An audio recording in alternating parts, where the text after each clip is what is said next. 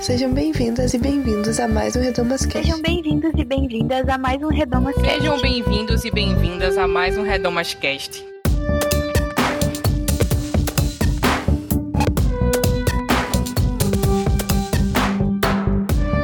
Sejam bem-vindos a mais um Redomascast. Eu sou a Luciana Peterson e o episódio de hoje foi muito pedido por vocês. Eu convidei as minhas amigas Bianca Hatt, Isadora Nascimento e Luciana Santos para conversar sobre a série Greenleaf, os episódios que a gente ainda não tinha comentado, né? Porque se você ainda não ouviu, a gente gravou uma parte 1 lá em 2018 ou 2019, não tenho certeza, falando sobre as três primeiras temporadas de Greenleaf, que é uma série que a gente ama muito, uma série que está disponível na Netflix, que conta a história de uma família negra que é dona e proprietária de uma mega igreja nos Estados Unidos, e aí todos os dilemas babados, confusões e corrupções e alegrias dessa família. Então, como eu falei no episódio de hoje, a gente vai comentar as temporadas 4 e 5 com o mesmo elenco do primeiro episódio, com alguns spoilers. Então, se você ainda não assistiu, eu recomendo que você termine de assistir, ou ouça mesmo assim, se você não liga e quer saber da nossa boca o que acontece, fique à vontade também. Então, eu espero que vocês gostem do programa. Eu estou muito feliz de ter aqui o nosso elenco fixo, né? Assim, Luciana, que às vezes dá uma sumida, mas está sempre por aqui. Então, muito obrigada, meninas, por participarem. É, vocês sabem, né, ouvintes, que quando junta gente é risada certa. Então, se preparem para rir em horário comercial, ou fazendo sua faxina, ou lavando sua louça, enfim. É, mas antes, vamos aos recadinhos de sempre. Siga o Projeto Redomos nas redes sociais, é arroba Projeto Redomos em todas elas. Vocês ficam por dentro de tudo que acontece por aqui, né? E acesse também o nosso site, que é projetoredomas.com. Lá vocês encontram textos, outros podcasts, cartilhas, estudos bíblicos. E lá você também encontra o botão Apoie, que você pode clicar e contribuir com a gente a partir de cinco reais por mês. Já ajuda a gente a pagar aqui os custos de produção e de. A gente está tentando comprar novos equipamentos. Muito obrigada a vocês que nos apoiam. E aí a gente está aí na meta de tentar adquirir mais equipamentos aqui para o nosso programa. Então, considere contribuir com a gente e se você não puder contribuir, ajuda a gente compartilhando, recomendando o nosso programa para os seus amigos, manda no zap, enfim. E deixe seu comentário sobre Greenleaf, sobre esse episódio nas nossas redes sociais ou no nosso e-mail, que é contato@projetoredomas.com. A gente quer muito conversar com vocês sobre essa série que infelizmente acabou, mas segue nos nossos corações. Então é isso, gente. God is good. Fiquem com o programa.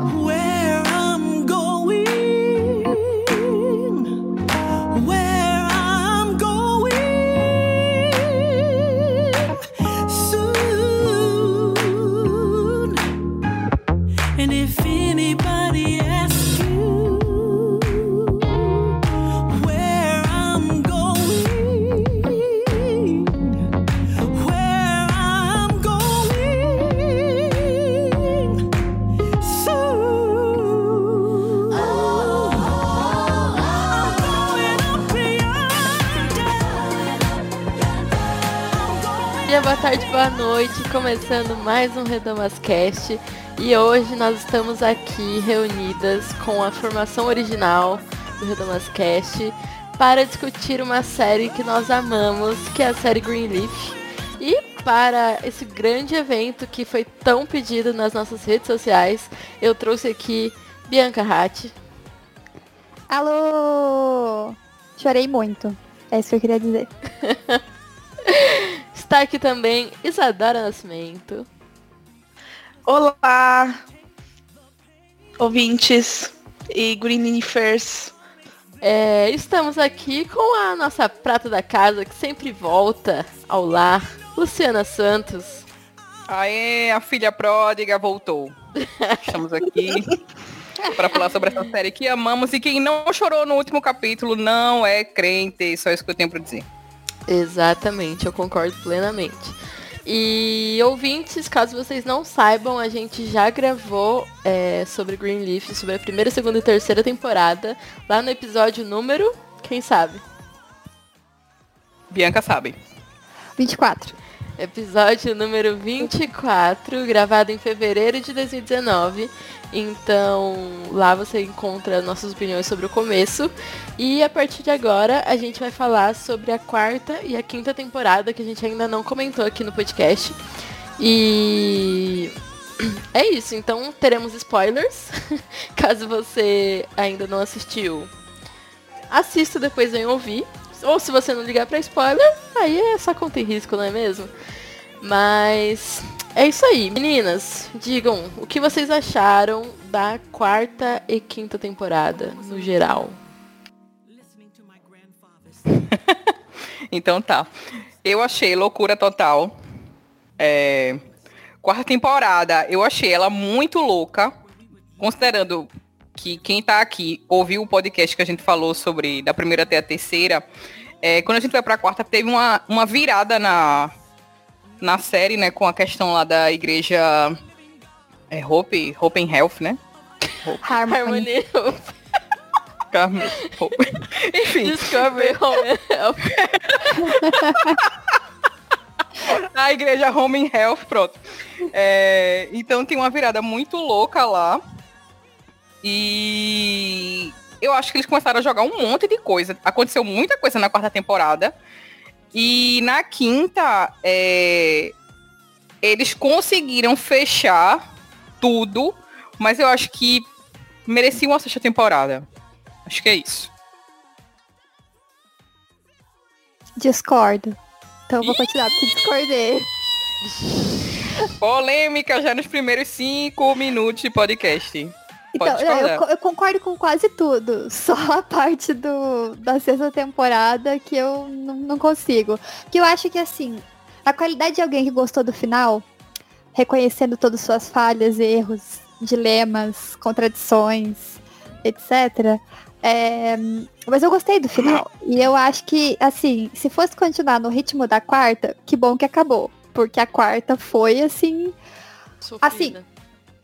Exato. Foi Foi sofrida. sofrida. Foi. E, e assim, foi tipo muita frustração. Quase todos os personagens frustraram a gente. E isso é difícil pro ser humano, assim. Você tem que ter alguém que você se apega ali e fala, não, essa pessoa aqui, essa pessoa eu tô fechada com ela, entendeu? Mesmo que essa pessoa ser ninguém ali, porque eu acho que essa série faz um bom trabalho de mostrar que ninguém ali é bonzinho. É todo mundo bonzinho e malzinho. tem alguns que são só malzinhos. Mas assim, é, todo, ninguém é, tipo, unidimensional, né? Só que na quarta temporada foi, tipo assim, muitas decepções, sabe? Muitas decepções. O bispo, eu acho que foi muito difícil, assim, ver o bispo daquele jeito, o casamento dele com a Lady May daquele jeito, casamento que nem era casamento, enfim, né? Tipo, a relação deles daquele jeito. Então foi muito difícil. E, e assim, por um lado, é legal os babados e os plot twists? Sim. Por outro lado, o que você faz com os babados e plot twists? Porque, né, como, como a própria Luz falou, eles fecharam, né, na, na quinta Então, temporada. Não, por isso que eu falei que merecia uma sexta, mas não precisava nem ter uma sexta, mas tipo uns quatro episódios a mais da quinta. Pra pelo menos trabalhar melhor algumas coisas que ficaram muito jogadas. Tem umas coisas que a gente vai Hum. falar mais na frente que é, é, foi muito mal feito, na, na minha opinião. Beleza, Ah, teve, beleza, teve uma conclusão, mas a forma que eles fizeram a conclusão é muito ruim. Mas enfim, vamos falar mais na frente quando eu vou poder xingar a série, mas passando pano por cima do meu xingamento. Beleza. É, eu acho que eu tô, a minha opinião tá entre a da Bia e a da Lu. Porque eu, não, eu também acho que não deveria ter sexta. Eu acho que se fizessem muitas temporadas ia virar Grey's Anatomy, porque É ia ficar enchendo linguiça de um negócio que não precisava. Entendeu? Realmente o assunto da série, assim, é, tudo que podia dar de errado deu já. Então, se fosse fazer mais, ia ter que render outros assuntos. É, eu acho que ia, ia ter que render muito assunto, ia ter que inventar muita coisa e eu, ia ficar cansativo. Na quarta a gente já viu que tava sendo um negócio Uhum. entendeu? A mais, que não precisava. A quinta só foi boa porque ela, justamente porque ela se propôs a concluir assuntos. Porque se fosse só a mesma coisa da quarta, ia ficar chato também. Então, eu acho que na quarta eu também, eu também concordo com a Bia que eu enchi o saco.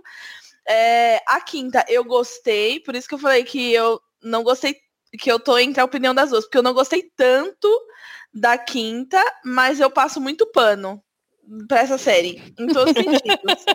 Então, assim, eu gostei do final, assim, eu me, eu me engajei bastante com a série. Agora, dizer que, nossa, eu gostei de tudo que aconteceu, não necessariamente. Teve muita coisa que eu não gostei do que aconteceu.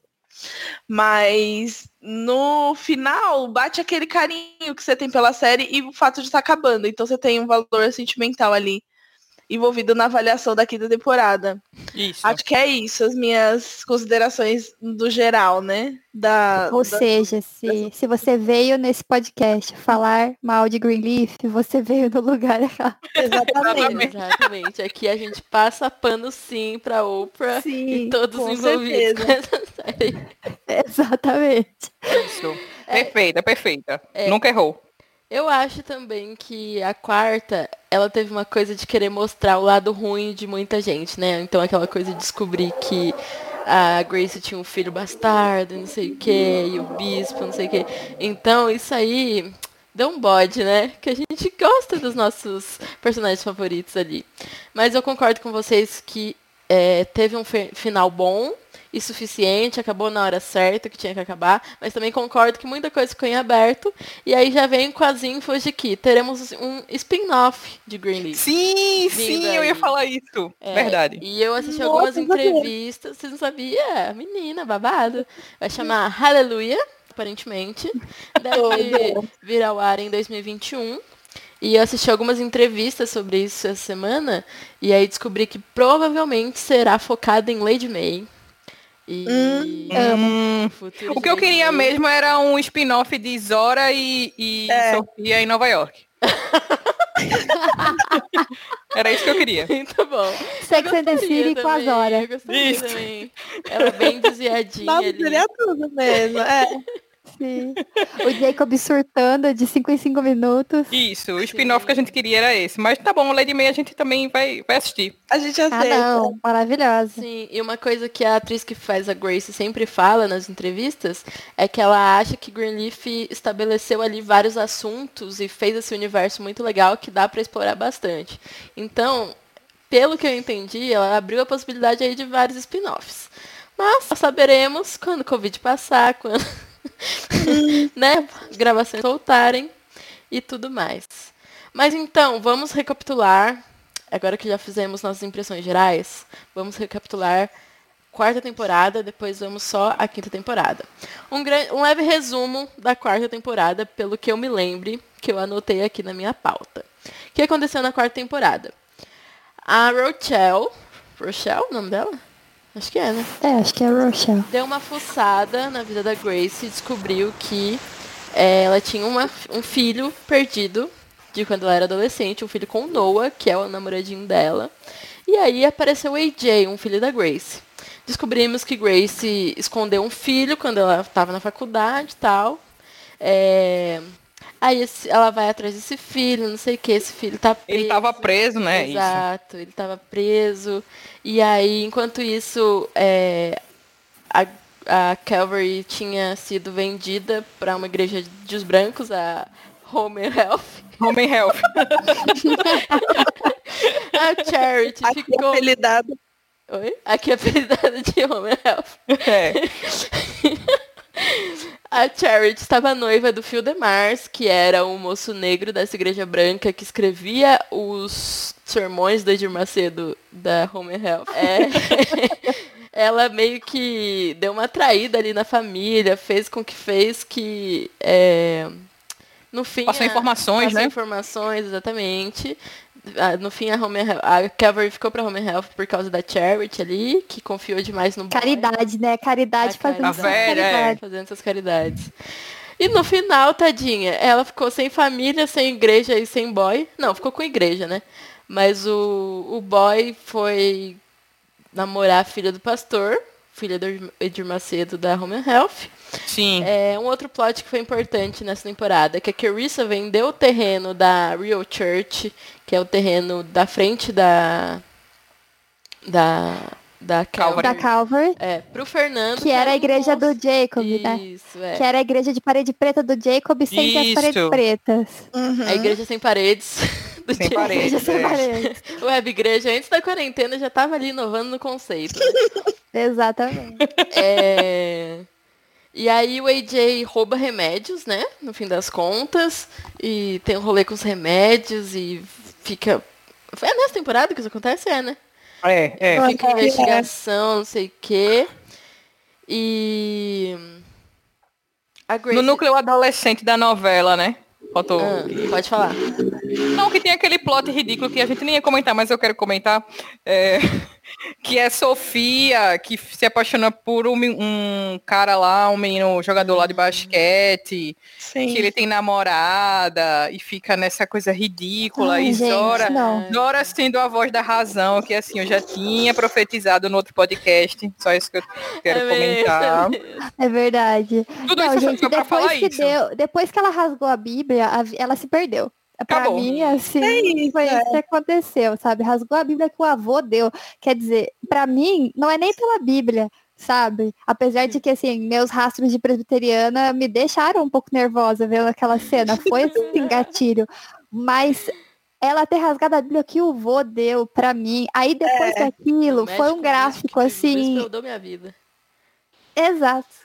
Aí desceu o gráfico, assim, foi só descendo e ela foi se envolver com o boy que tinha namorada, cair nos papo tóxico. Não deu conta, não. Não, e o Eu pior acho é que ela ficou extremamente chata, pelo amor de Deus. Sim, Sim, e, a, e a gente achou que ia passar essa fase. E eu acho que quando se trata de Sofia da segunda temporada pra frente, era um grande. Tudo era um grande vem aí que não veio. Assim, a, gente, Então, a gente achou assim, ah, uma hora vai vir a- o momento que ela vai cair em si e ela vai deixar de ser desviada. Eles vão explorar esse, né? Esse, Não. esse caminho que todos nós passamos, né, da crise de fé, mas saímos e Isso. isso não acontece. Aí a gente vê ela namorando com o menininho lá na, nessa, na quarta temporada. E você fala, ah, beleza, vai dar em alguma coisa, vai ter um, um algo, vai vir algo. E aí, tipo, tudo que acontece é um, um nude dela que vazou, tipo.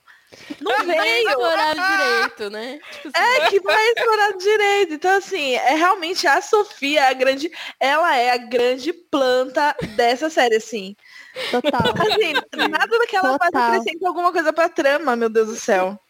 Ela é de longe a, a minha personagem menos preferida. Eu queria somente é. comentar que eu avisei. Só isso mesmo. Eu tinha esperança que eles iam explorar a crise de fé dela. Eu Nossa, queria eu muito, achava assim. que é. E assim, eu, eu tenho algumas coisas para dizer a respeito disso, né? É, gente, pessoas que cresceram na igreja. Existe aí duas questões, porque a Sofia ela não era crente, né? Porque a mãe dela estava desviadona lá.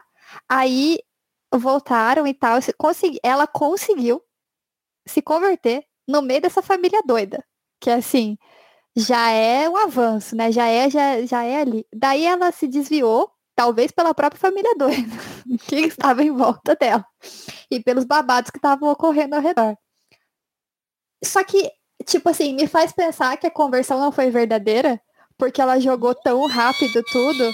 E todo mundo. Não, não tô dizendo que não foi verdadeira na hora, mas eu tô dizendo assim que, tipo, não tinha base direito, porque tudo que ela tava vendo ao, re- ao redor é, não era.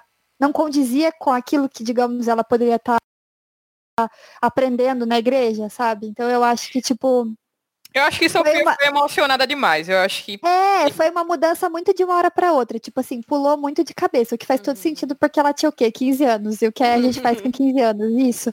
Mas, espia assim, das crianças. É, mas também assim, né? Estou julgando pelos meus próprios parâmetros, porque. Mas assim, é isso que eu tinha pra dizer sobre Sofia, porém concordo. Uma passou grande pano, no, no, no. Não passei pano. Não passei pano. Essa não, essa, Nessa gente casa não, não, passamos pano pra, Sofia. Se você veio aqui falar mal de Sofia Greenleaf, você veio no Não, lugar é certo. Ai, muito bom, muito, bom. Mas um outro plot que é muito importante nessa quarta temporada é que a Grace descobre que ela é fruto de uma traição de Lady May. Ela é Ai, filha sim. do... Como que é o nome dele? Esqueci. Mas ela Também não sei, não. é... Enfim, irmã do Aaron. John? É, John. Que era do pai do boy do ex-cunhado dela. Que é o boy, né? Isso, Do o ex-cunhado dela. Ex-qualidade. Isso, a própria família Pôncio. Exatamente. Cada, ai, cada país tem a Greenleaf que merece. né? Muito e bom. isso aí indi- dá indícios de por que, que a Lady May é, trata ela tão mal, assim, a vida toda, meio desprezada, né? Aquela lembrança de algo errado que Lady May fez um dia e tudo mais. Mas rola uma cena super bonita, né? Dela com o bispo e o bispo falando, não, você é minha filha e ponto. Ai, é, Sim, é sim. ótimo. Ah, eu mesmo. adoro. Eu amo muito. Perfeito. Mas vamos lá então, sobre a quarta temporada. Primeiro, minha primeira pergunta pra vocês. O que vocês acharam do plot do surgimento do AJ, filho da Grace? Ai, gente. Eu poderia dizer desnecessário? Poderia. Poderia. Não, eu achei que mais uma vez, né? Foi mal trabalhado. Porque o cara surge do nada, nunca que, tipo, Grace nunca fez sequer menção, tipo, nunca aquela, ah, sei lá, pegava uma foto numa bíblia, ou alguém comentou durante a temporada pra ela ficar nervosa, a gente ficar meio desconfiado, tipo, ah, será que tem alguma coisa aí? Não. Um dia, toca o telefone, é da prisão, ela atende a, atende a, a ligação e tipo, ah, eu sou seu filho. E ela, tá, meu filho, vou, vou buscar. E aí surge. é porque foi Parece isso que aconteceu. verídico. Ah, oi, me- oi, tô na prisão, sou seu filho. Ah, beleza, tô indo aí, tá, tchau. Porque foi isso que aconteceu. E liga pra Noah, Noah, nossa, eu tenho um filho, ó, que coisa. Aí surge Noah do além, porque ressuscitaram Noah, tipo, sem a esposa, separou da mulher, e não sei o que, toda aquela história lá. Aí Noah quer ser pai do menino, mas é que Grace nem teve tempo de ser a mãe do menino direito. Enfim. Ah, sem contar que ele é muito chato, né? Ele é O Noah insuportável. ou o menino? Não, AJ. Noah também. Mas AJ. Ah, eu Tudo bem. Não, tudo bem que ele né? tem. É Não, que eu dizer. Ele menino, tem suas razões, ele tem o histórico e tal, não sei o que, não sei o que. Mas de chat eu baixava Sofia. Tem dois chats na série. Mas é que garoto, vai ver que a mãe é um pouco chatinha, né? Não, é. respeito, adoro o Grace, mas às vezes é um pouco pé no saco, né? Talvez seja genético. Fica Talvez aí, né? seja. É. Talvez seja o gene da, da May, né? Também, que é bem chato. Pode ser. Não, mas eu acho assim, esse, esse, esse plot twist aí do Oh meu Deus, Grace é, tem um filho, né? É, eu achei, eu também acho que não precisava, mas ao mesmo tempo eu sabia que ia acontecer. Porque era uma coisa assim, ah, ela é muito perfeita. É, tava muito Todo perfeito, mundo verdade. errado, todo mundo fazendo besteira na família, todo mundo erra. Mas a Grace não, a Grace é perfeita. E eu via em fóruns, em grupos de Facebook, as pessoas reclamando disso, de ah, a, a Grace não tem apelo porque ela é muito perfeita, ela nunca cometeu erros. Né? E aí, a partir daí, eles começam a explorar esse lado dela de tipo, é uma pessoa falha, né? Enfim. né? Mas eu acho muito engraçado é que em Greenleaf, a pessoa, eles provam que a pessoa, tipo, eles colocam um erro pra pessoa, é sempre muito grande esse erro. Tipo assim, eles podiam humanizar a Grace com ela dando na ca- tapa na cara de uma diácona da igreja, aquela cone. assim, Seria saindo do tapa, saindo do tapa com a caridade, escondeu. E o filho agora está na prisão. E depois ainda a gente vai descobrir outras coisas sobre o filho ainda piores, assim, no sentido de coisas traumáticas que aconteceram com ele. Então foi uma Isso. cagada monumental, sabe? tipo, Exatamente, é. Até Ela é quando a responsável por muita coisa. bateu no, no Mac e matou o Mac, sei lá, ela chegou a matar, eu acho que sim, né? Não deu nada, Matou, entendeu? matou. Não deu nada.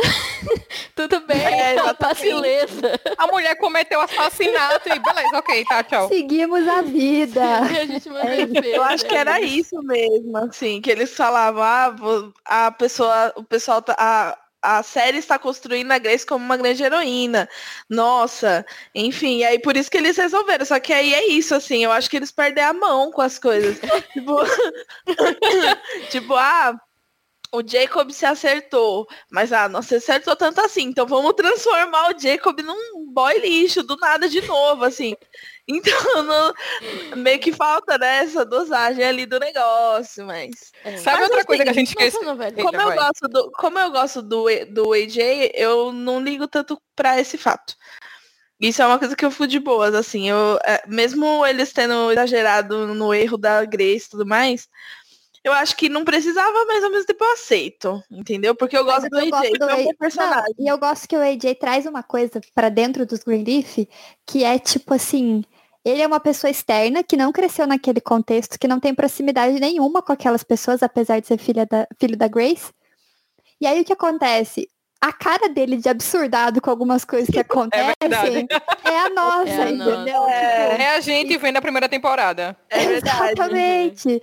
Então, tipo assim, eu acho que isso que é, é até engraçado às vezes ver, ou, ou é interessante ver, assim, tipo, ele chegando, gente, acho que, sei lá, talvez não tivesse ter feito aquela ligação, assim, tipo, repensando ali Sabe no o- olho. lado no meu canto. E eu acho que um dos motivos, assim, de eu sentir que eu gosto do AJ é, eu acho que eles não tiveram tempo suficiente pra estragar ele na série. Ah, Verdade, é, muito tá, concordei. verdade. Eu acho Concordei. muito isso. Porque os outros personagens, você teve fase de gostar, de deixar de gostar, depois eles destruíram a reputação do personagem. Mas o AJ não teve tempo. Então, a gente terminou a série gostando dele. Sim, É, verdade. faltou uma coisa, pra, a gente falou, a gente esqueceu de falar uma coisa aqui, eu acho que que é sobre Querissa trair Jacob lá com O o Fernando. advogado, né, Fernando. Inclusive, Peter se inscreveu aqui, vou deixar em off, disse, Bia, tu, onde é que tu falou isso aqui? E dá pro Fernando, é isso que tu escreveu na pauta? Porque tu escreveu na pauta, perdão a todos, mas tem escrito assim, ó, Querissa vende terreno e dá pra Fernando. Então, tá aí. Quem pegou, pegou, né? Tem o Subliminar, que quiser entendi. dar. Entendi, Lu. Eu falei só da venda, né? Não falei Não precisa mais comentar. Passa pra próxima. Quer falar alguma coisa do plot da Carissa, além Não, desse talvez a gente fale na quinta, né? Que Jacob fica totalmente absurdado com, com essa questão. Ah, é. Tipo, você me traiu, não sei o quê, vai embora dessa casa, você não merece nada, você não merece ninguém. Calma, calma, moço. Sim, É, a não, vida gente, inteira ele metendo chifre nela. Isso. Mas só Faltou ação ali, né? Faltou não, e sem demais, né? contar. Não, depois eu vou deixar pra falar na quinta, né? Que esse plot fica melhor É, trabalhado na temporada. Então, É, eu acho melhor. Mas é, na sim, pauta aqui já, já falou. Mas eu terminei a quarta extremamente decepcionada com o Jacob. Eu falei, o que que fizeram com o meu Jacob, meu Deus? Uhum. Eu já tava... Acho que vai. Nossa, eu já tava é, de boas com ele de novo, em paz. e aí vai mete uma dessa, pelo amor de Deus, cara. O que, que vocês acham do plot da Grace como filha bastarda, né? Não filha da, do, do bispo biologicamente. Essa foi uma coisa que eu gostei. É, já que Isa tinha falado, né, que pra humanizar os personagens, né, ele- eles colocam as coisas bem absurdas assim. É, Então, tipo, essa foi uma forma de mostrar que a Lady May, que sempre foi a dona da verdade, né, a dona da razão, a... que sempre apontava, né, ela sempre estava com esse dedo de julgamento apontando para as pessoas e tal, e ela tinha esse, essa culpa, né, que ela carregava, que era uma merda, assim, o jeito que ela tratava a Grace e tal, mas que era uma coisa que deixava ela culpada, assim, né, vamos, vamos dizer nesses termos. Então, eu gostei, resumindo. Eu acho que foi uma, um ponto de mudança, né, pra Lady May também, assim. Também, verdade. Ela assumiu isso ali e tal. Ela até ficou mais humilde. Sei lá, eu achei que deu uma transformada ali no caráter dela. Botar em pratos limpos. Sim. É. E explicou, né? Tipo, eu ficava me perguntando às vezes, nossa, por que você odeia essa filha, né? Tipo, o que, que tá acontecendo?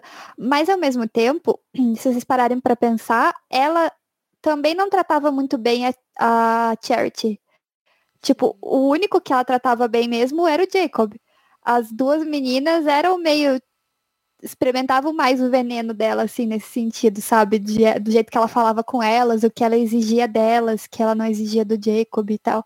Então, eu achava isso muito interessante também, essa dinâmica. E eu queria ver como eles iriam explicar isso, assim. E aí eu não sei. Tipo assim, da Charity pra mim ainda ficou um mistério, assim. Porque depois, né, que a gente vai falar depois da quinta temporada, você entende o tratamento que eles estão dando pra Charity por causa das cagadas, né?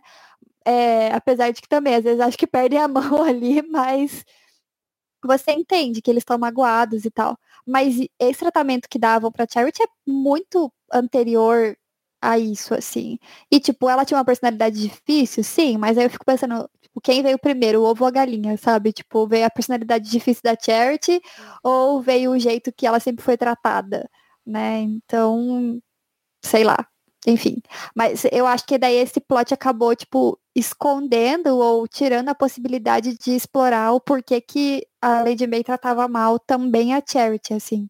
Não sei se é por causa da morte da Faith, que, tipo, de repente, sei lá, é como as outras duas filhas lembravam a Faith, não sei, assim. Ficou no ar pra mim. Acho que é porque ela era burra mesmo. Ela era meio burra, né, Charity, né? Venhamos e convenhamos aqui. Pelo Ela era amor de Deus. desempoderada, Luciana. Ah, desculpa, pessoal. Desculpa, pessoal que tá ouvindo. Desculpa, ouvintes. Ela era Nossa, e a Charity limitada parece- em seus conhecimentos. Não, e ela parece que não evolui nada em, em todas as temporadas. A Charity parece que não evolui. Tipo, ela continua. Ela acabou a última temporada, a, a quarta temporada, a quinta, todas era a Charity tentando ser pastora, tentando Sim. lugar ao sol, mas todo mundo subestimando ela. Tipo, não teve evolução da. de- desse Mas você não acha que no cara. final ali da quinta ela teve uma, uma redenção, assim? Porque eu achei muito que ela ia ficar com aquele cara, tipo, quando ele veio correndo atrás dela e tal. E aí Ah, ela sim. falou, não, meu É. filho, Passei, máximo, deu. É, o máximo É, de foi o respiro, dela né? foi isso, né? Aprender a falar não pra boy lixo, mas assim, o resto eu achei também que não teve muita Sim. evolução também, não. Ah, Ela, ela praticamente vendeu a igreja por causa de um cargo de pastora, a igreja Nossa, da família dela, minha gente. Hum. Pelo amor Porque de Deus. contavam as fofocas pra ela primeiro, assim. Era muito Nossa, aham, era muito por causa disso. É muito do personagem, gente. Meu Deus. E o pior é que eu gostava muito dela. Durante um tempo eu achava que ela ia ser minha personagem preferida. Mas, nossa, sem condições, não dá pra te defender, amiga. Não tenho como, sabe? Verdade. E assim, eu, é que a- é- isso é outra coisa que eu acho que eles não precisavam ter feito assim, na quarta. Destruir tanto assim a, a, a reputação da Charity. Até porque ela sofreu demais, né? Né? Assim, Aham. na mão de vários boy lixo. Quer dizer, Sim. é. Enfim, não deu certo com ninguém. E aí ela fica a vida inteira é, tentando ser pastor e tudo mais. Quando ela podia ter se tornado uma grande artista pop do gospel, deu tudo errado também. O início de um sonho deu tudo errado. Então, assim. é, ela tinha potencial para ter virado alguma outra coisa, mas ficou. Aí é isso que eu falei, tipo, é, os personagens que acabaram se estragando de uma tal maneira na quarta que na quinta não teve como recuperar. E as- a, a Church é uma delas, assim. Porque como que você volta, assim, de, um, de uma traição desse nível? E Aham. basicamente, mesmo que ela tenha pedido desculpa, ninguém desculpou. Foi tipo, ai, sai daqui. Cala a boca. Olha o que você fez. pra todo mundo, foi isso até pra Grace, que era a pessoa mais piedosa da série, né? Verdade. Até É, a Grace cuspiu na cara dela. Sai daqui, chat. Não quero saber o que você tem pra falar. Foi um negócio muito doido isso. Sei lá. plot- O, o arco da Church é um negócio que. Coitada. Mas ao mesmo tempo, bem feito. É, é um misto de sentimentos, né? Porque eu fico com dó, assim, porque ela foi muito boicotada, Sim. assim, pelo Kevin, pela igreja, pela Milady May, por todo mundo ali. total. Mas assim, ela também, do nada, resolveu que queria ser pastora. Nunca tinha mencionado isso antes, eu acho. Foi, queria pregar, ela quero pregar. Não, Papai, quero quis pregar. pregar. Não, daí a mulher canta maravilhosamente bem, tem, né, aquele dom, emociona as pessoas. Tá todo mundo tentando mostrar pra ela, minha filha, olha, não é que você não possa pregar, mas meu bem, pra que que você vai abandonar uma coisa que você faz maravilhosamente bem, divinalmente bem, pra uma coisa que, sério, Cada um Não- não precisa. Né? é, exato. E todo mundo sabe que a regra, a regra número um do chamado é as pessoas reconhecem o chamado, entendeu? Igreja é assim. Exato. É, são as pessoas que reconhecem o chamado em você. Não é você que vai ficar forçando. Não, porque eu prego, porque eu sei pregar. Você vê a Grace. A Grace nem queria, fugiu. Foi- fez a Jonas durante muito tempo da vida. Mas tava todo mundo ali. Não, Grace, o que você tem que fazer é pregar. O que você tem que fazer é vir aqui e tal. E blá, blá, blá. Agora, é, é- e era uma- um, um, um dom, né? Que todo mundo reconhecia na Grace. Entendeu? Sim. Nem o Jacob tinha esse, esse glamour né, do sermão, essa coisa. A- o dom da palavra, como dizem. Agora, a, a Charity lá, todo mundo. Ah, não, ela chegou até a quase fazer uma turnê e tal. E Beriri Bororó, todo mundo. Nossa, você canta muito bem divinamente, uma grande levita, e ela quer, enfiando a cabeça que queria. Amada, não é assim que funciona. O chamado é as pessoas- a, a, a congregação que te, te reconhece enquanto pessoa que tem o chamado. Exatamente. ouvintes. Falou Amém. tudo. Fica aí, hein? Se é precisando ouvir isso. E a... É a palavra de profecia, né? profetizou toda. Pois é, quem estiver ouvindo esse episódio aí. Vem para- aqui, vai ouvir o vídeo série e receber o quê? Uma palavra do coração de Deus. Para de desviar do seu chamado. É isso. Não seja Jonas, muito bom. Mas a Charity teve uma função muito importante, que foi nessa transição aí da Calvary negra pra Home and Health branca, né? Essa é, denominação miscigenada, onde todos são iguais. O que, que vocês acham desse plot? Eu só queria comentar rapidamente que a gente tava falando sobre tudo isso, e enquanto a gente falava sobre a Charity, eu tava lembrando das cenas entre ela e a filha do Edir Macedo, e eu fiquei assim. Toda vez que tinha uma cena entre as duas, eu ficava assim, gente, olha o poder da Charity, assim, tipo, a áurea da Charity. Ela tem uma áurea, assim, de poder em relação a essa menina. Não, eu não tô falando nem de aparência, eu tô falando, assim, de, tipo, postura mesmo, assim. É, em relação, claro que a atriz ali estava interpretando uma pessoa insuportável, né? É, então é justamente disso, assim, eu achava que as cenas tinham uma dinâmica muito boa, porque você conseguia ver, assim, tipo, o quanto que, apesar da Charity ser não precisar daquilo, sabe? Não é uma questão de ser melhor ou pior, mas não precisar daquilo, não precisar se colocar naquele papel, na, ser rebaixado aquele ponto, porque ela era uma presença maravilhosa ali, sabe? E em relação àquela pessoa Oh, Sabe? meu Deus, né? Não tem, tenho nem palavras para descrever a, a filha do Eugênio Macedo.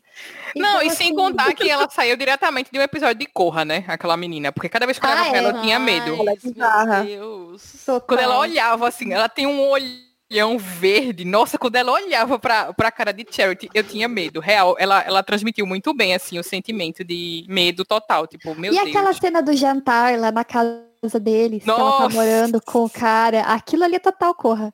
Gente, É. Total. Nossa, mas é, o Phil Demars realmente ele tava num grande corra ali, né? E eu acho assim, uma coisa que a, a Bia falando isso dessa menina, dessa personagem, eu fiquei lembrando de um negócio que eu tinha conversado com Lulu esses dias, porque eu tava assistindo Little Fires Everywhere. E eu falei pra ela de um negócio que eu nunca tinha parado pra pensar, porque a gente vê os, os tipo, vídeos de análise de, de arquétipos, né? De, nas obras de ficção e tal, e não sei o quê. E a gente sabe que tem vários é, estereótipos racistas que colocam pessoas negras e tal, né? E, e, tipo, estereótipos assim, ah, o negro, a negra engraçada que é, né, o alívio cômico da série e tal, não o quê. E quando eu assisti Little Fires Everywhere, eu tive a sensação de que eles construíram um arquétipo que eu acho que é até meio que justo, porque a gente sabe que existe gente assim, mas da, da mulher branca, assim. Sabe? Aham. Tipo, não é da, da mulher que tem a pele branca, é a, a mulher, a pessoa branca em suas questões, a pessoa branca em seus comportamentos, a pessoa branca em tudo que A diz, branquitude. fala. A branquitude, exatamente. Né? E a- essa menina, ela se encaixa cem- 100% nisso. É por isso que dá Sim. tanta agonia. Nossa, ela aparecia, me dava agonia, me dava vontade de entrar na televisão e dar um soco. Falar assim, meu, como você pode ser Verdade. insuportável, cara? Eu acho que essa menina, ela é. Eu achava que o- a, a Little Fires Everywhere, né? Era o a primeira exemplo disso que eu tinha visto, mas não. Eu, pensando melhor, a filha da Edir Uhum. É melhor. Olha aí, hein? Uhum. Representou Oprah lançando antes. tendências. Sim, inclusive com as músicas, né? Eu acho muito engraçado. Nossa, eu músicas. Aquele é muito bom, muito Quando ela vai metendo um, um country meio worship misturado, sei lá, uma música muito branca, e aí a Charity fica muito brava e fica assim, gente, essa igreja é preta, as pessoas só vêm nessa igreja por causa da música, se você mudar essa música, vocês vão perder essa congregação. E elas, não, mas é a nossa franquia, tem que ser essa musiquinha. Não, eu lembro que a gente falava no outro programa como, como a Calvary parecia uma empresa, né? E como as coisas pareciam de empresa, e eu até falava sobre a minha experiência numa igreja que me lembrava muito. Mas, gente, quando a Discovery Home and Health chegou, foi uma coisa assim, tá, agora chegou a multinacional, assim, tipo assim, a gente tinha empresa, e aí chegou, tipo, a multinacional, a Amazon, sabe? Tipo, chegando assim numa empresa e tomando destruindo tudo. conta. É, porque é, você vê, inclusive, a questão de colonização ali, até mesmo querendo tirar a música, né? Tipo, que fazia parte da tradição, é, não querendo manter nada que, tipo, querendo substituir todos os ícones e símbolos para aquelas pessoas, para a tradição daquelas pessoas, daquela igreja, daquela comunidade, por símbolos deles. É, então, tipo, por detrás essa desculpa de miscigenação ou de salvar a igreja que vocês destruíram porque vocês não sabiam como cuidar, né? Tem vários momentos que o Edir Macedo fala isso lá para eles. Uhum. É, então, assim, é, você vê assim como é um, um movimento colonizante, colonizador ali que eles fazem também.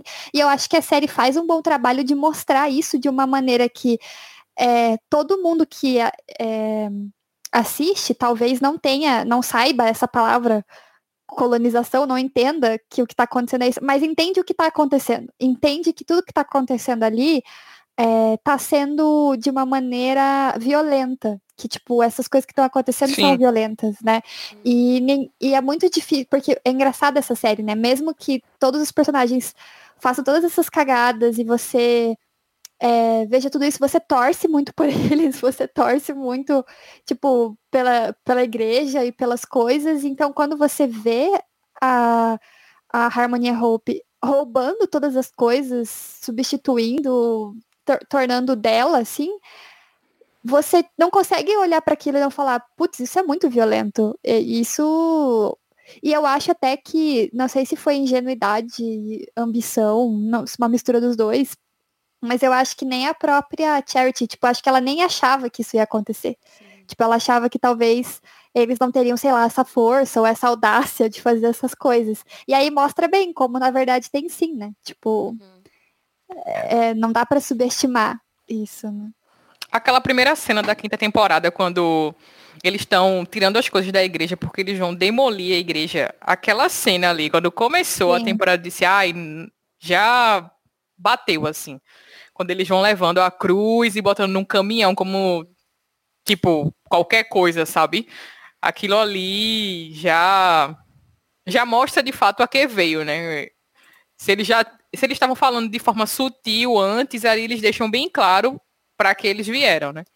Aham. É, eu acho que na quinta temporada isso fica muito mais claro, né, mesmo, que eles estavam ali querendo higienizar e tirar tudo que era negro, e aliás, com a intenção de falar, ah, mas a gente até tem uma igreja de negros, né, e aí a gente descobre que o Edir Macedo tinha ali intenções políticas e tinha ali um, um- uns podres em relação à comunidade negra, né, que ele meio que extorquia a comunidade negra, e aí pra não ser acusado disso, ele vai falar, ah, até tem uma igreja negra, né?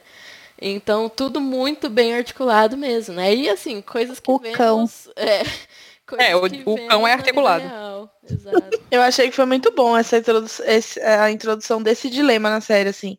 O, a gente tava falando, né, das coisas que a série, os recursos que a série é, as- é, tomou, decisões que a série tomou, tal, pra hum, render, né? Enfim, pra Uhum. gerar polêmica e tal, não sei o quê. Esse eu acho que foi um muito acertado, assim. Foi uma coisa que eu não tava esperando e que realmente rendeu e que realmente me despertou muitas coisas assistindo. E eu concordo com a B, eles exploraram bem, assim, eu acho que foi uma coisa bem apresentada. Foi uma coisa que. E assim, uma das coisas que eu acho que faz a gente ter carinho por Greenleaf é que ela é uma série muito que a gente consegue se relacionar, assim, se a gente tem. Uhum.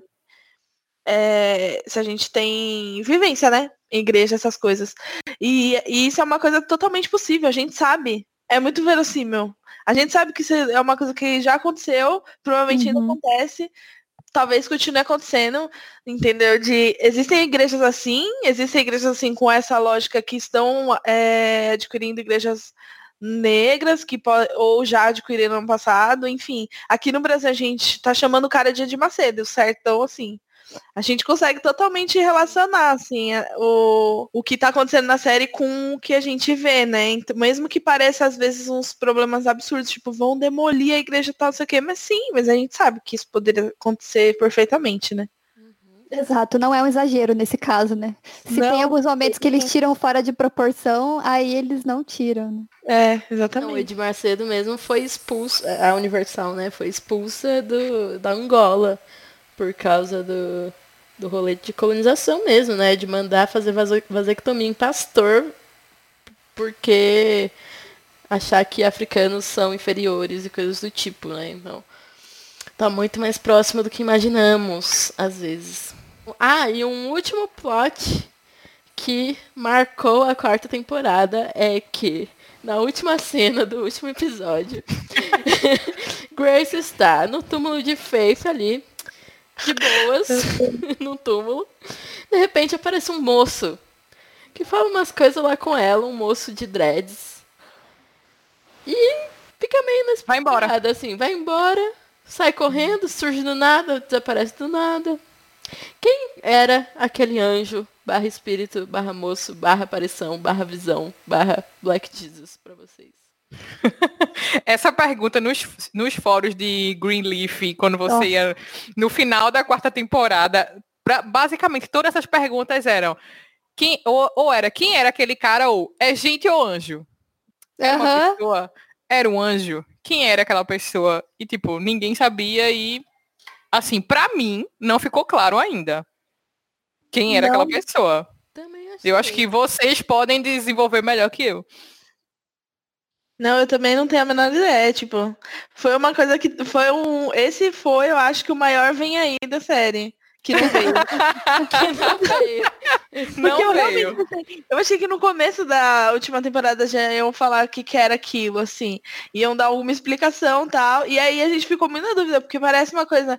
A gente sabe que tem espaço pra Grace tomar como uma interpretação assim, né, sobrenatural, mística. Um anjo que veio ali, um, né? Mas assim, a série, via de regra, não utiliza esses recursos. Né? Do- da novela Uma Gêmea, que Tanto sai. que eles explicam, né? Sim. Não acontece. Mas, então eu fiquei muito curiosa, porque eu falei, como que eles vão resolver isso? E aí não resolveu, assim, ficou. Eu acho que até hoje, pra ser bem sincera, eu não sei se vocês têm essa clareza, se tiver, é melhor, é bom que já que eu já entendo melhor a série, a última temporada com base nisso, mas eu acho que até hoje eu não entendi realmente se o Ed roubou ou não roubou as droguinhas, Ah. os, os remédios. Até agora eu não tenho essa ideia, assim. E ficou muito um negócio. E a Grace viu, na outra temporada apareceu outras coisas que deixaram a gente com mais pontos de interrogação aí na cabeça. Assim, Então, muito doido. a minha interpretação foi que ele roubou sim, que era ele. E por quê? Porque a série explica quem era aquele cara, né, que tá no final. Ah, eles não explicam se aquele cara estava lá mesmo ou se era um espírito, aparição, visão, revelação, chame como quiser. Tipo, não estava lá em corpo materializado. É, ou sim, né? Essa é a questão que fica. Porque quando o AJ, é, quando o advogado chega e fala assim, olha, encontraram, é, não sei se mataram, né? Agora eu não sei se, Sim, se a polícia matou, morto. Ou eu não sei se a polícia matou, ou se foi alguma outra gangue que matou, eu não sei. Só sei que encontraram morto um cara que foi reconhecido como é, se tipo assim, reconheceram que foi o cara que roubou a farmácia também. Então, inocentaram o AJ, porque esse cara que morreu é, foi tido como o culpado daquele crime. É, e a câmera É. mostrou, né? Isso que é curioso. Exato. Mostrou E- a foto da cara. Exato, exatamente. E aí, tipo, pelo que eu entendi, sim, o AJ roubou até porque ele fica se sentindo muito, muito culpado da- do cara ter morrido. E daí eu entendi que ele se sentiu muito culpado porque, na verdade, ele pensou, tipo, não, era para ser eu. Tipo, não era para ser ele. Ele não fez aquilo. Então eu tinha que ter morrido, ou eu, ou eu que tinha que estar pagando, digamos, a pena por isso. E aí, o- quando eles mostram a foto, a foto é do menino que foi visitar a Grace, certo? Pelo menos, tipo, até onde me lembro. Tanto que a Grace fala isso, né? Ela fala pro boy jornalista lá que esse pro boy jornalista ou pro advogado? Agora eu não sei pra quem que ela fala, mas ela fala que esse menino apareceu na propriedade. Ela fala pra Darius, é o jornalista, que ela pede pra ele investigar. É, Isso. tipo, procura saber quem é esse menino e tal, pra, pra saber se ele. que horas ele morreu, quando foi que ele morreu, enfim. É, então. Então eles explicam quem é o menino, né? Mas eles não explicam por que ele tava lá na propriedade, por que, que ele surgiu lá do nada. Então, tipo, a minha interpretação pessoal é que o AJ era culpado, que esse menino é uma espécie de, tipo, figura espiritual que, sei lá, seja uma metáfora para Jesus, não sei, sei lá, né? Ou tipo um é um protetor, sei lá, tipo, eu, eu não sei assim se é exatamente uma metáfora para Jesus, mas tipo assim, uma coisa espiritual, um ser espiritual que apareceu ali é, naquele lugar, porque tipo, para mim o que fica na minha cabeça, na verdade, é tipo, como ele tava lá falando com uma desconhecida, tipo, o que ele tava é essa parte para mim que eu não entendo. Então, sei lá. É, eu acho também que o AJ roubou, porque a Sofia viu os remédios, né, na bolsa dele e tal. E depois É. eu fiquei pensando também que nessa quinta temporada é, ele revela que ele é HIV, HIV positivo, né? Então não sei, eu Aham. fiquei pensando no, nessa relação. Até pelo sistema de saúde dos Estados Unidos, você descobrir que é Sim. HIV positivo não é a mesma coisa que no Brasil, né? Que você tem um SUS, que tem testagem e tem é, medicamento gratuito e tudo mais. Então defendam o SUS. E Amém. eu, eu, eu liguei a isso também, mas é um grande plot em aberto, né? Quem sabe no spin-off a gente descubra. O spin-off desse cara seria muito bom também. É, então. Como disse Isa, um grande vem aí, porque a gente não. Porque depois Darius fala, é, ele era assim, assim, assado, e ele morreu e pronto. E Grace, tipo, não fala, ah, ele já tava morto quando ele apareceu no meu quintal. Ou tipo, ele tava vivo, porque pela hora da morte dava pra saber, né? Mas não fala. Nenhum momento. If I can help somebody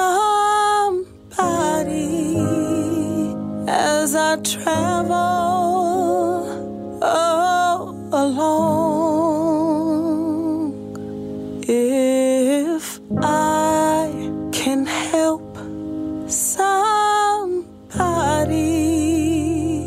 with a a. If I can help somebody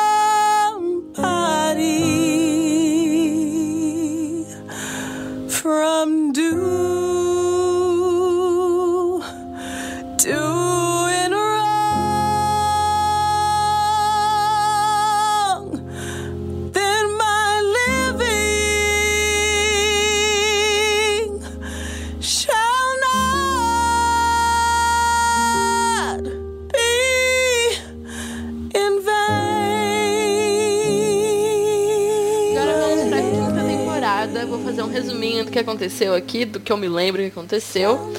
É, Bom, começamos com Grace ali, no, no- voltou sua alma jornalística, né? Tá toda é, empenhada em investigar a Igreja Branca e a Harmony Hope, e o que, que o Bob Newport tá querendo com a Igreja Negra, e que, que o, o Demars tá lá envolvido, e por que, que ele paga tanto pau pro preto e branco, não sei o quê.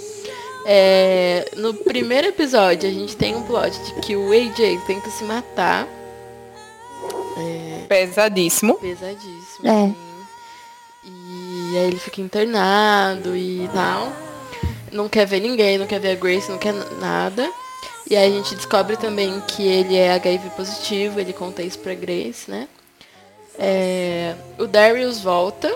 O Darius, o jornalista namoradinho da Grace, eles vão fazer essas investigações juntas.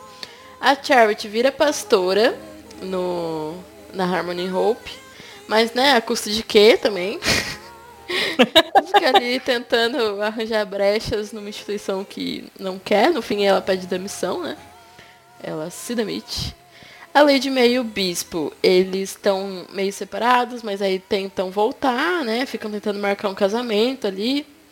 É, surge uma irmã legal do Base, uma missionária, Nossa, amor aos pobres, né?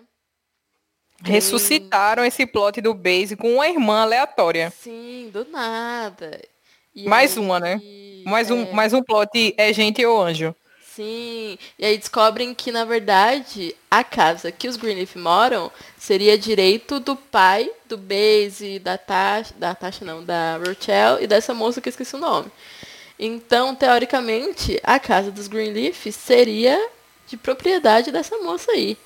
E aí rola toda uma tour que o Jacob vai lá falar com elas, não sei o que, não sei o que, enfim. É, a Rochelle volta, e aí volta falando que quer a verdade, né, e tal, mas aí também se mete nessa, nesse lance da casa aí. O Jacob e a Carissa se divorciam, é, finalmente, depois de muito, muitos babados.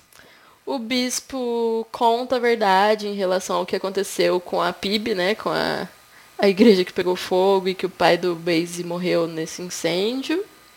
É, fala que o- a culpa é do Mac, no fim das contas, né? Ele não sabia de nada. E o bispo morre. Ai, meu Deus. Tô Nossa, não chorando. tava preparada pra tu falar isso agora. Sim. E no último episódio, o AJ se converte. É, e a Grace vai embora pra Nova York. E a série termina meio que na mesma cena É. que começou, né? A Grace Isso carro. é, é exatamente a mesma, ce- a mesma fala, né? do- Aham. E eu fiquei tal qual aquele meme arrepiada, sabe? Sim, sim, Na sim, cena sim. final. Nossa, demais. E aí, o que, que vocês acharam dessa quinta temporada? Acho que a gente já comentou isso, na verdade, né? Sim. A quinta temporada ela é mais curta, né? Ela só tem oito episódios. Tem todo um conceito sete dias da criação, né? Isso, vocês no- no-. No- nos títulos dos episódios, cada dia é um dia, né? São sete Aham. dias antes da demolição da igreja. É, eu acho que é mais ou menos isso. Tipo, o primeiro dia, quando a galera vai lá tirar as coisas e, enfim, acontece um monte de coisa, enfim. Segundo dia, até esse dia que seria o dia em que as máquinas iam lá para demolir tudo. E Grace corre loucamente, faz a CSI, a investigação criminal, né? Para descobrir por que cargas d'água esse povo se, interou- se interessou tanto pela Calvary. É, fica lá e vai atrás e encontra registros e tá com aquele jornalista, né, Darius, que maravilhoso, bonito, parabéns. Sempre vou elogiar, né, vocês sabem. E é, ela fica nesse plot da investigação, só que acontece muita coisa, né, ao redor disso, né? Charity tá lá na igreja com o título de pastora, mas só que só de nome, né? Feito você falou, feito Lu falou. É, então ela fica lá chateada, eu ia dizer putaça, mas enfim, isso é um podcast evangélico, não podemos. É, Nossa, total, vou colocar isso no podcast. Ai, ridículo. É. então ela fica lá indignada, vamos dizer assim, é, com a falta de função né, que ela tem na igreja e ela meio que se arrepende do que ela fez, né? Porque tipo, perdi minha família porque ela perdeu a família dela por causa daquilo. E agora ela tá sem família e sem igreja, porque na igreja E ela não boy. tem. E sem o boy também, é que ela ia casar com, com Fio, né? E aí ela fica, chega em casa, só leva a pedrada de Lady May, porque onde ela chega, o povo vira a cara pra ela, dá fora nela, chuta ela, enfim, leva a cuspida na cara. Chega na igreja, tá lá a mulher do Corra, junto com o ex-noivo dela, só fazendo merda na igreja. Tem que ela pe- tem uma hora que a Charity pede demissão lá, teoricamente, né? É, Que é um E eles falam pra ela voltar, não é isso? Eles não falam pra ela voltar? Não. Grace fala pra ela voltar não, ou não? não. Não, Eu então, acho pô, que ela é demitida e diz que pediu demissão. É um negócio assim, não é? Não, Não ela, tá- ela vai conversar com o Phil porque ela acaba. Eles dizem não pra um PowerPoint que ela queria passar. É realmente isso, assim, eu não é tô exagerando. verdade. É E verdade. aí, e aí ela decide falar com a presbítera Cone. E aí a presbítera fala também não, só que avisa, né, pro, pro Phil e pra, pra, pro Phil e pra menina do, do Corra, que eu não lembro o nome, Juni, acho que é Juni o nome dela. E aí ele avisa, e daí o Phil fala, é, não, você não pode fazer isso, Charity, você não pode passar por cima da gente, você não pode ficar, tipo, a gente fala não e você vai lá tentar convencer os outros pra dizer sim e tal. E aí ele meio que fala, tipo, ai, é, não vai ser assim, não vai dar certo assim, e aí, tipo, a gente vai, vai ter que demitir você porque não vai dar certo. E aí ela fala assim, cara, é muito boa a fala, que ela fala, mas é alguma coisa assim, o filme que eu tô escrevendo, dirigindo e atuando e protagonizando é o filme Você Não Vai Me Demitir Porque Eu Me Demito. Alguma coisa assim, sabe? Nossa! É muito bom. E aí eu reassisti, é que eu, eu meio que fui, fui assistindo uns pedaços soltos hoje pra me lembrar, só pra refrescar minha memória, e eu assisti essa cena. E aí é, ela também, tipo, fala que você nunca mais vai ver isso aqui, tipo, e, a, Isso, é e aponta esse ela mesmo, assim. É maravilhoso. Sabe o que você é perdeu, querido? demissões. Sopro de empoderamento, né? Ela tem uns, uns surtos de empoderamento. É, ela deu uma empoderada, né, nessa temporada.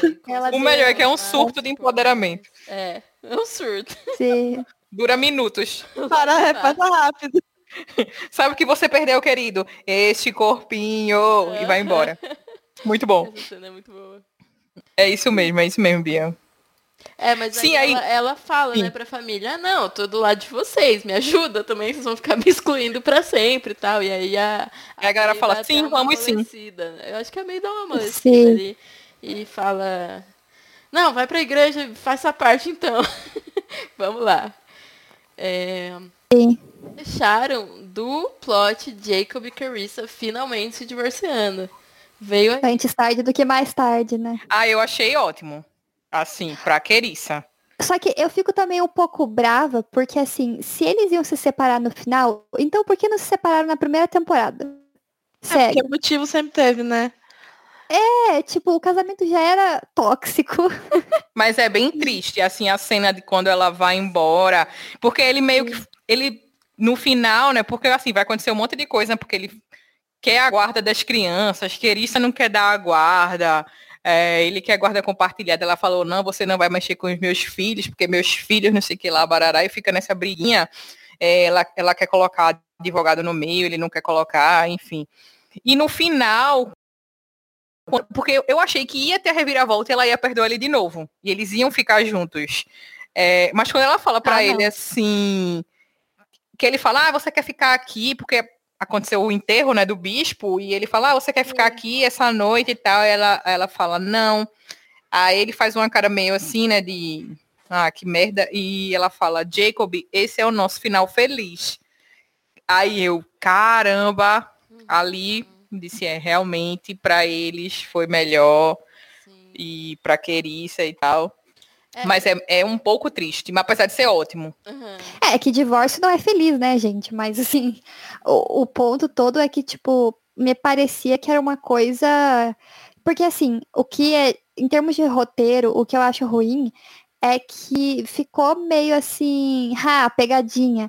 Porque você. É que nem a gente falou do Jacob, a gente viu. Porque, assim, não que a Kerissa seja perfeita, mas o problema maior ali eram as traições e a, o Jacob, enfim, ser infiel e não só infiel em termos de, sei lá, pegar outras mulheres, mas também infiel assim com a própria Kerissa, né? Tipo, não tinha uma parceria ali, não, não tinha nada.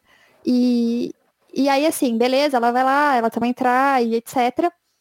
É, aí eles, eles arrumam o Jacob, né? Antes. Eles arrumam o Jacob e tal, ele ok, vou melhorar, vou ser melhor, vai dar tudo certo. Aí ela vai lá, erra, né? E aí, ah, não, daí o Jacob também, não, agora não vou perdoar. Então, assim. Surta, ele fica surtado, é insuportável esse cara. É, então, assim, que... tipo, não tinha salvação esse casamento desde o começo, era isso. Daí eu me senti um pouco, tipo, minhas emoções foram um pouco usadas Sim, aqui. Enganada, fui enganada. fui enganada, exatamente. Porque é. eu quis acreditar, tipo, não, esse casamento vai sobreviver. E aí, tipo, não, não vai não. É, eu acho que o ponto, rola até um esforço, tanto da Carissa quanto da Lady May, né, pra fazer o Jacob perdoar e tal. Mas aí no fim ele percebe que não é sobre perdoar ou não a traição, mas é sobre o relacionamento que já não tá funcionando mais, né? E aí o divórcio Sim. é mais porque aquele relacionamento era ruim do que porque, ah, não perdoei e tudo mais. Tem isso também. Sim. Mas ele viu que, como ela falou, ela assume depois, né? E, que é o final feliz deles, assim.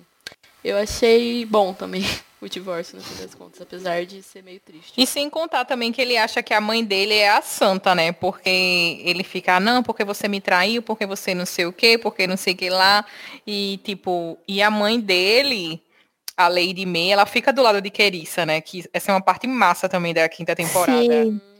Que ela fala, tipo, Jacob, preste atenção, tu tá todo errado. A, a mulher, tipo ela errou, mas ela merece ser perdoada e tal, não sei o que lá. E ele, não, não sei o que, você nunca faria isso. E ela, hum.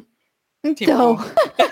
Tipo, um negócio. Ah, vem cá pra te falar uma coisa. E é muito boa também a cena. A gente já tá tudo de bolo aqui, né? Não tá tendo ordem, né? Porque eu já vou falar de uma cena do último episódio, eu acho. Quando a Lady May vai falar pra Jacob e Charity, que eram os únicos que não sabiam ainda, né? Que Grace não era filha dela, né? De, no caso do bispo, né? E Jacob faz uma cara assim de espanto e surpresa, tipo, meu Deus, minha mãe, né? Uhum. Cometeu um erro e tal. E, e eu achei massa, tanto ela ter confessado, quanto a parte de ela ter ficado do lado de Querissa, porque ela se identificou, porque Lady May sempre protegeu Jacob, né? Sim. E chegar nesse ponto de ela perceber que o filho dela o protegidinho dela não era tão santo ou tão perfeito assim. E, e ela se enxergar em Querissa, eu achei massa isso também na quinta temporada. Uhum. Eu gosto muito da evolução da Lady May, assim, porque no Total. começo ela é toda arrogante, né? E no final ela. Eu gosto muito do jeito que ela ora sobre a casa e tudo mais. E no fim ela aceita até doar a casa, assim, falou, não, Deus proverá.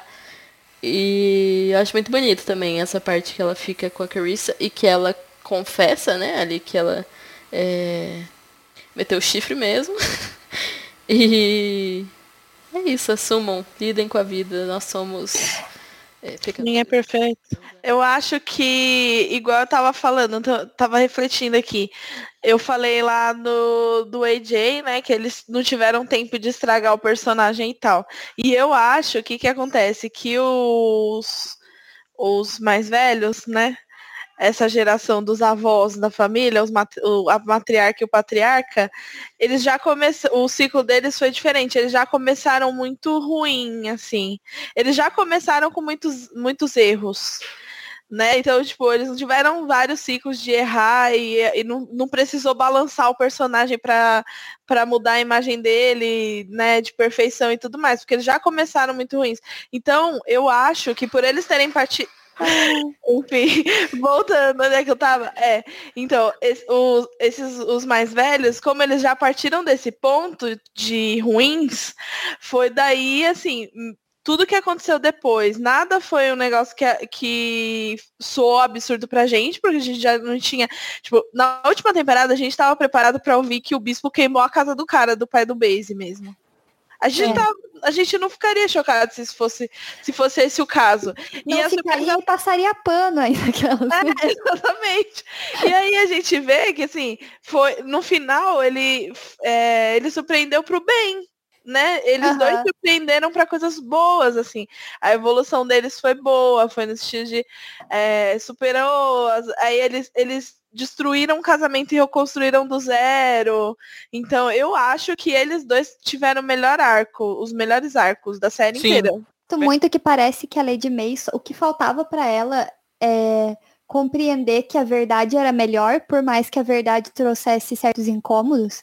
E eu acho até que, eu não sei agora, eu acho que é na própria quarta temporada ou na quinta, agora eu tô um pouco confusa.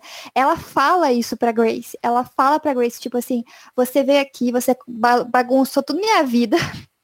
Tipo assim, tava tudo bem até você chegar, você bagunçou tudo, você jogou todas as verdades no ventilador, né?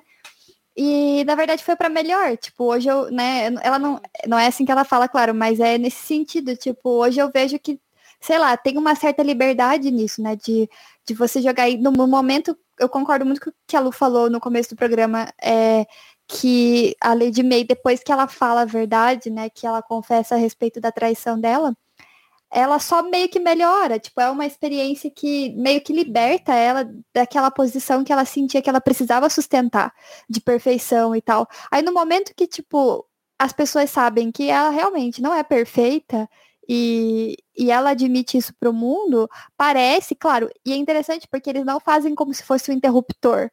É, eles, eles, você vai vendo que, tipo, não é de uma hora para outra. E ela continua sendo a Lady May, tipo, quando o Noah aparece lá na casa deles, o AJ tá no hospital e a Grace tá brava porque o AJ não quer ver ela, só quer ver o Noah, só quer ficar com o Noah, etc. E aí a Lady May começa a querer, tipo, insinuar que eles vão ser uma família e que eles, sabe, querendo, tipo, insinuar que a Grace tem que casar, alguma coisa assim. Então você vê que, tipo, a Lady May continua sendo a Lady May, a- personalidade dela continua a mesma, né? Ela vai lá na, na missão lá da, da irmã do, do Base, é, tipo assim, esses homens aqui não conseguiram resolver, vou ter que eu ir pessoalmente lá resolver. Cena é E daí, maravilhosa. ela, e daí ela é, tipo, transformada. Então ela vai, tipo, totalmente no estilo Lady May temporadas anteriores. Só que ao invés dela sair do jeito que ela sairia nas temporadas anteriores, ela se abriu e, tipo, tanto que quando eu assisti a cena, eu fiquei meio, não, ela tá fingindo, não é possível. Tipo, não, ela não foi convencida assim. Mas ela foi, tipo, ela foi tocada. E isso é, isso é muito legal, assim, eles, eles mostrarem isso. Tipo, ela, como a Lu falou, ela chegou ao ponto, não, vou dar a casa, gente, é isso. o que, que a gente tá fazendo com essa casa aqui? É, se não é nossa, vou dar. E eu acho que isso é mais uma daquelas coisas que a gente fala que eu tava falando na, que a série é muito verossímil, né? Porque a gente sabe que na nossa vida, tipo, na nossa caminhada de febre, demorar essas coisas, a culpa, ela tem um, um peso, né? Assim, ela tem um. Ela exerce esse papel de, às vezes, afastar a gente do melhor que a gente pode ser. E ela conviveu com a culpa, né, durante todo esse tempo tal, e, e querendo não ter falado do erro dela, foi uma forma dela realmente se livrar disso. E, e ela se tornou uma pessoa mais leve, uma pessoa melhor, uma pessoa mais disposta a, a ouvir. Tipo, eu, eu gosto que no, na última temporada ela tinha muito um negócio assim, não, eu preciso ouvir a voz de Deus, preciso ouvir o que, que. Deus pede de mim e tal. E aí é- é- são coisas que realmente faz muito sentido pro momento que ela tava vivendo ali, né? Atravessou várias coisas, ela se despiu de muitas coisas, não só da culpa, não só no sentido da culpa, mas no sentido de é, ela tinha sido passado anos da vida dela construindo uma imagem de primeira dama e tal. A- muito da personalidade dela e do de quem ela era era devido a isso, né? Tipo, era em torno dessa coisa da primeira dama. E ali ela se despiu, deixou, e ela tava sem nada disso. Então o que, que sobrou? Assim, sobrou é verdadeira, né, genuína, e aí, aí ela tinha mais disposição para ser uma boa pessoa, para, enfim, para ser generosa, tudo isso. E aí, tipo, é daí que vem a, ela não ter tido medo de falar, tá bom, vende a casa, então. Porque eh, tudo os alicerces que ela tinha fundado a, a figura dela até ali tinha caído, né? Tinha sido ruído, a maioria. Então o que, que ela casa? Sabe? E ela, so- e ela sentido. sobreviveu, né? Caiu tudo e ela Sim. sobreviveu. E eu acho Que isso é muito legal, assim. O que vocês acham da, do bispo nessa temporada, né? Nesse final. E a morte dele. Aff. Ai, gente. Choraste? O bispo chorei nunca errou, né? O bispo nunca errou. Até quando ele errou, ele nunca errou. Sim, exatamente. Supano. E é isso, não tem mais o que dizer. Eu acho que, de fato, como o Isa falou, foi a temporada de Lady May, do Bispo James, porque todo esse arco que da primeira temporada até agora, que a gente não aguentava mais essa questão do incêndio, e ele sempre falando que ele era inocente, que ele era inocente, a gente sempre ficava nessa dúvida, né, de será que é, será que não é e tal, e, e tudo é esclarecido no final, e ele sempre falou que ele nunca tinha nada a ver com isso, que ele não tinha provocado isso, e a gente sempre ficava, mas será? Será que não? Será que sim? E ele ter concluído isso e ter, sabe, tirado esse peso das costas dele, pra mim, acho que foi. Fechou, assim, de fato. Fechou. Aquela cena dele na igreja, quando ele vai na igreja e ele vai diante de todo mundo e fala o que aconteceu. A, dali eu já tava chorando. Dali pra frente não tinha mais o que. A relação dele com o AJ também, perfeito, assim, aquela, aquela questão que ele falou. Ele, ele prega pra AJ e AJ fala, ah, tipo, porque AJ é o único que não é crente da família, né? Tirando Sofia, né, que é desviada, mas ele nunca tinha tido contato, assim, com, com a igreja, nem com a palavra e tal, e o bispo prega pra, pra ele. E ele fala assim, ah, não, ah, não, aí ele, beleza, ele fala, não, fica tranquilo, fica de boa, vamos fazer esse negócio aqui desse carro e vamos conversando. Então, essa construção de relação deles que durou minutos na série, pra mim foi maravilhoso, assim. Eu acho que eu queria ter visto mais disso. Acho que poderia ter sido melhor trabalhado na, na série. E o final que não, não teria como. Eu acho que o bispo ele de fato encerrou a jornada. É, foi aquilo. Combateu bom combate. É, isso. Ele chegou ao final, ele conseguiu deixar as coisas do jeito que ele conseguiu, né? Esclareceu aquela coisa que perseguiu ele a vida inteira e é aquilo. Fechou. a gente tava É. sentindo já. É, não, eu também tava sentindo, mas ao mesmo tempo é triste, porque ele é jovem, né? Ele é jovem, assim, Sim. pode pensar em expectativa de vida. E, tipo, foi meio burrice, porque a May ficou a, a temporada inteira falando, vamos no médico, Sim. vamos lá no médico, sim. e aí, vamos no médico. E aí, tipo, você fica meio, ah, ok, ele precisava morrer em termos de, de roteiro, talvez, mas assim, não precisava, porque ele era super jovem e, tipo, a série já tinha terminado mesmo, já tinha se resolvido tudo. Então, de fato, é feito para você sofrer. Tem um intuito de fazer você chorar e você fala, é isso, acabou, não tem mais jeito, boa sorte, sabe? E eu caí, tal qual um patinho. Caí. Todas caímos. Nossa, demais. E é isso, entendeu? Senti como se fosse um parente morrendo ali. Eu me acabei de chorar. Que isso. Exato. Nossa, velho, Então. aquela cena quando a Lady tá lá no quarto, né? Tipo, ah, e é hoje, né? Vou aqui coabitar com o meu velhinho. quando ele. Quando ela. Quando ela volta pro quarto, que o cara tá lá, tendo o AVC e já, tipo, não tem mais jeito, eu disse, ai, não acredito. Mas era pra ser, né, galera? Era pra ser. Então, mas é, quando eu falei no começo que eu não gostei de tudo que aconteceu na, na última temporada, eu estava me referindo precisamente a isso, porque eu não queria que ele tivesse morrido, não, gente. Não aceito. Pois A é. gente também não queria, não. Noção. Eu, assim, primeiro que eu, eu também me senti enganada nesse momento, porque é, ele quase morreu na outra. Verdade. Entendeu? Sim. Aí, tipo, já tinha tido a surpresa de não morreu, é, não morreu. Aí agora morre, aí, tipo, banalizou a morte. Morreu agora? Ah, não, cara. Fica Greenleaf banaliza a morte. É não gostei. E ele era o meu personagem preferido. Inclusive, assim, uma das coisas que, é, que eu acho importante dizer, porque a gente tá falando da série inteira, é, eu, é que eles. o- Uma das coisas que eu mais gosto, aliás, que, eu- que é o motivo, inclusive, da gente falar, ah, vamos, eu passo, eu pelo menos, né? Vou passar pra série. Por causa do carinho que eu tenho pra ela. Uma das coisas que mais me fazem ter carinho por essa série são os momentos em que você tá assistindo uma obra de ficção e assim, do nada, sem esperar, assim, sem aviso, você é ministrado assistindo. Igual Sim. aquela hora que eu tava falando aqui do chamado, que a gente tava comentando da série e eu falei uma, uma palavra que pode ter ido ao coração do irmão que tá do outro lado. É a- o, o roteirista dessa série, eu não sei, ou ele tá no óleo, ou ele contratou uma pessoa que tá no óleo. Ungido não demais. sei. É. E aí, o que que acontece? Eu acho que as duas pessoas que mais me proporcionaram momentos assim ao longo dessa série inteira foram a Grace e o Bispo. Mas assim, o Bispo tem uns momentos dele na série que eu Nossa. falo assim, meu Deus, cara, eu vou morrer. Assim, muito bonita, assim, sabe? Tipo, as conversas dele do- com o AJ nessa temporada, pra mim são tudo. Absolutamente tudo, assim. É, mano, pregação.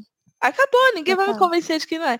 Então, eu fui muito triste, porque eu gostava muito dele. E o Bispo, mesmo quando ele tava muito errado, eu já gostava dele na primeira temporada. Né? Eu, já, eu sempre fui muito com a cara dele, porque eu gostava muito da Grace e ele era o único que nos tratava a Grace. E ele pode, assim, uma. a- acho que um- há uma coisa que foi consistente no personagem a, a, a- todas as temporadas, a série inteira, é que ele é muito amoroso. Assim, ele. Sim. Lembra aquela cena dele no hospital? Nossa, ele é muito bonzinho, assim. Ele é muito am- amoroso, assim. Sentado. é, Ele era aquelas pessoas que a gente gosta de, de pensar que é- era a imagem do evangélico que a gente tinha quando a gente cresceu, sabe? De tipo, ah, eu tô na fila do banco e uma pessoa tá precisando da minha ajuda, eu vou falar que é o que o teoricamente o pastor tem que ser, né? Eu vou falar de Jesus pra ela, mas assim, Sim. não é, não tô querendo convencer ela de nada que ela não tenha me, me dado abertura pra falar, mas eu tô aqui, e aí às vezes a pessoa vai falar, não quero saber de Jesus, e, e ele vai falar, tá tudo bem, igual ele fez com o AJ, sabe? Tá tudo bem se você não quiser saber, mas se você quiser saber, eu tô aqui. Entendeu? Pode conversar, estou disponível. É, é muito legal, cara. É muito. Eu gosto demais disso nele. Ele é, eu acho que o meu personagem preferido dessa série, assim. No final, colocando no balanço. Então eu fiquei muito mal com a morte dele. Eu não queria que tivesse morrido. Achei desnecessário, não precisava, entendeu? Enfim. Assim, mas é aquilo, né? A gente entende, colocar a carga dramática no negócio. Sim, foi deliberado. É, foi pra chorar mesmo. Foi estrategizado para É. gente sofrer. Por isso que eu falo, eu, eu, não, nece- eu acho que aqui ninguém gostou do fato dele ter morrido. Talvez a gente tenha aceitado, mas a gente não gostou. Mas eu, tipo assim, eu, eu entendo em termos de roteiro o que eles quiseram fazer, mas eu também não. Tipo assim, é isso que eu falei, ele era, ele era muito novo. Foi uma morte. Não tô dizendo que AVC é uma coisa idiota, gente, mas eu tô dizendo que durante a série eles construíram como se fosse uma coisa totalmente desnecessária. Porque ele podia ter ido no médico. E isso Sim. teria Sim, sido exatamente. resolvido. Então, tipo. É, eu concordo, assim. E o Bispo é maravilhoso mesmo. Eu acho que ele tem muitos momentos, assim, de ministração que são incríveis. É, eu acho que até um pouco do, do apego que eu tinha à Sofia, a trajetória da Sofia, é, era por causa dele, na verdade. Porque o empenho e o carinho e as conversas que ele tinha com a Sofia, que depois, no final da série, você vê que ele meio que faz isso pro AJ também, né? É, eu acho que vem um pouco dele, assim. As conversas que ele tinha com a Sofia eram maravilhosas, assim. Então, Verdade. a paciência, sabe? A paciência desse homem. A- inclusive, é. assim, com todo mundo, né? Tipo, a paciência dele, assim, extrapola os níveis que eu, assim, desconheço. Então, ele é muito paciente e realmente, assim, maravilhoso. E, assim, de um De novo, assim, de uma postura, de uma presença, todos eles, né? Todos os Greenleaf. Eu acho que o que tem menos isso é o Jacob. E ainda assim ele tem o seu Ziriguidum, né? Mas assim, é um Parabéns. outro tipo de Ziriguidum. Mas, Boca de assim, mel. Exato. Mas eu acho assim que em termos de presença e tal, tipo, o bispo tem essa coisa calorosa, assim, parece que ele exala isso, assim, esse, esse acolhimento, esse calor, assim, enquanto a Lady May exala esse poder, assim, né? Tipo, ela Sim. muito poderosa. Então, eu concordo, assim. É- é- Que casal, né, amores? Que casal. Eu queria comentar só que quem matou o bispo foi Rochelle, porque antes de Rochelle aparecer, tava tudo ok. Só que ela ficou pressionando o bispo pra dizer essa porcaria de versão dele, da história do incêndio. Ficou lá enchendo a cabeça dele, querendo tomar a casa dele, querendo tomar a família dele, querendo tomar a igreja, querendo. O bicho ficou aperreado do juízo. E ele teve que subir lá no púlpito pra dizer a verdade. E ele estava num nível de pressão e de estresse muito grande, por isso que o coração dele não aguentou. Então, quem matou ele foi Rochelle, a culpa é dela. É isso. Isso e E eu recomendaria a Grace fazer um check-up também, né? Porque assim, a quarta temporada é um claro exemplo que a saúde da mulher é inabalável. Porque eu, por muito menos, estou com gastrite. Então, assim. A qualidade estomacal dessa família é uma coisa que me choca, entendeu? Isso a Oprah não mostra. Muito bom. É, e falando sobre o Bispo ainda, eu acho que ele, eu, na verdade, acho que essa última temporada mostra uma teologia, um modo de ser crente, né, de viver espiritualidade, que é muito que a gente fala que é o chão da vida, né, a partir do chão da vida.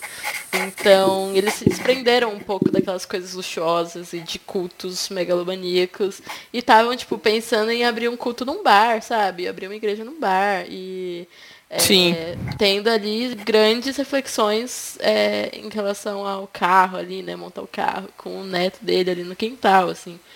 Então, que era uma coisa que o bispo já fazia, mas eu acho que a família meio que pegou mais isso, né? O culto doméstico e tudo mais. E aí essas sementinhas que o bispo plantou no coração do AJ culminaram na con- conversão dele, né, no último episódio. Tem ali o apelo da Lady May.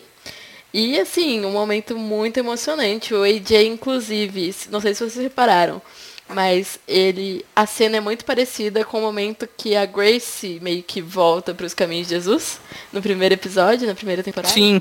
Ele, ela- ele para bem assim, no mesmo lugar que ela parou. E é, aí eu tava vendo uma entrevista com a, a atriz que faz a Grace, e ela falou que essa cena do apelo e da conversão da AJ não foi dirigida. E aí ela falou assim, bom, primeiro eu preciso falar que todos nós do elenco temos um amor muito grande ao Senhor. E nós somos muito crentes. Ai, isso. Aham, eu achei muito bonito. E ela falou que não foi dirigida, foi sentindo mesmo, todo mundo ali dando tudo e, e sentindo e deu no que deu, assim. E eu nunca achei que eu choraria com uma conversão fictícia. Fictícia. Não, gente, gente. Parênteses. Antes de chegar na conversão de AJ, tinha a pregação de Lady May, né? Que leva a conversão de AJ. Quando a Lady A sobe minha no também. Eu púlpito, também me converti. Todo mundo se converteu ali. Quando a mulher começa a falar, eu digo, eu, eu tava. Eu não sei nem comentar o que, que eu tava. E ela vai falando e você começa a sentir. Você, você parece que tá na igreja, não parece que é uma série. É, é muito louco isso. É feito o Isa falou, o cara tá realmente ungido ali por. Não tem outra. Não tem outra, outra explicação pra essa cena, sabe? Enfim, continua aí, Lu. É, a conclusão que a gente chega é que o quê? Que o galardão de Oprah, entendeu? Tá, Tá É assegurado. isso. tá assim. Assim, o tanto de gente que se converteu de novo assistindo essa série, gente. Não, pô, e no Twitter tinha pessoas de todas as tribos, Aham. povos e raças, pô, comentando sobre Greenleaf. Sim, Gente que você nem esperava, chorando. Aí eu, tipo, cara, essa série é a união de todas as tribos. O Norvana das séries é Greenleaf. É isso só. Sim, total. E era isso que eu Sim, queria pode falar, continuar, eu- vocês. Não, era isso mesmo.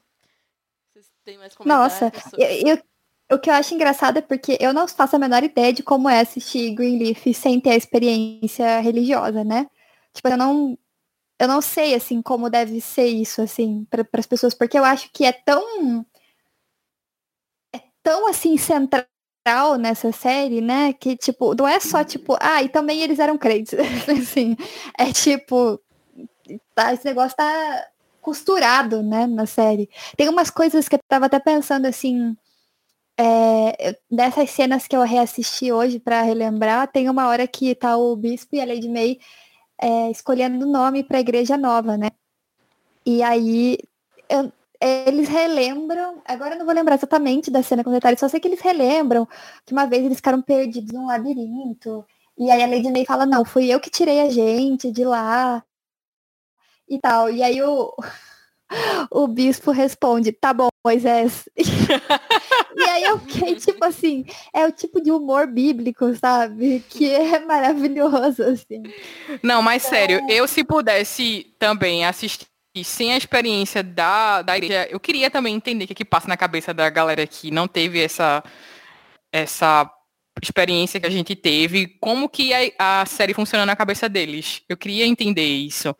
É muito louco ver, ver a galera comentando, gente que tipo, nunca pisou numa igreja chorando com a Lady May na pregação do último episódio. É muito, muito louco isso, é muito sensacional.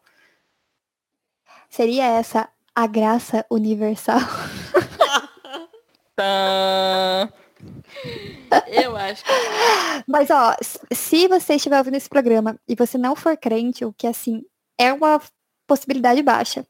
Você não for crente ou não tiver, não ter, não, nossa, o, o português não tá saindo, não teve experiência religiosa, assim, na sua vida no cristianismo, conta pra gente como é que é assistir essa série, assim, o que, que você pensou, sentiu, é, porque é uma, realmente uma curiosidade, assim, eu não faço a menor ideia de como é assistir essa série sem essa experiência e essa questão da é, de você se identificar assim com os discursos e com as ideias tem muita tipo assim a gente está falando aqui já há mais de uma hora é, e tem muita coisa não explorada assim tem muitas muitos detalhes muitas coisas assim eu acho até que no primeiro programa a gente explorou mais a questão da família pastoral né do, do, do ser de igreja do crescer em igreja dos, dos dilemas da Charity de ser filha de pastor.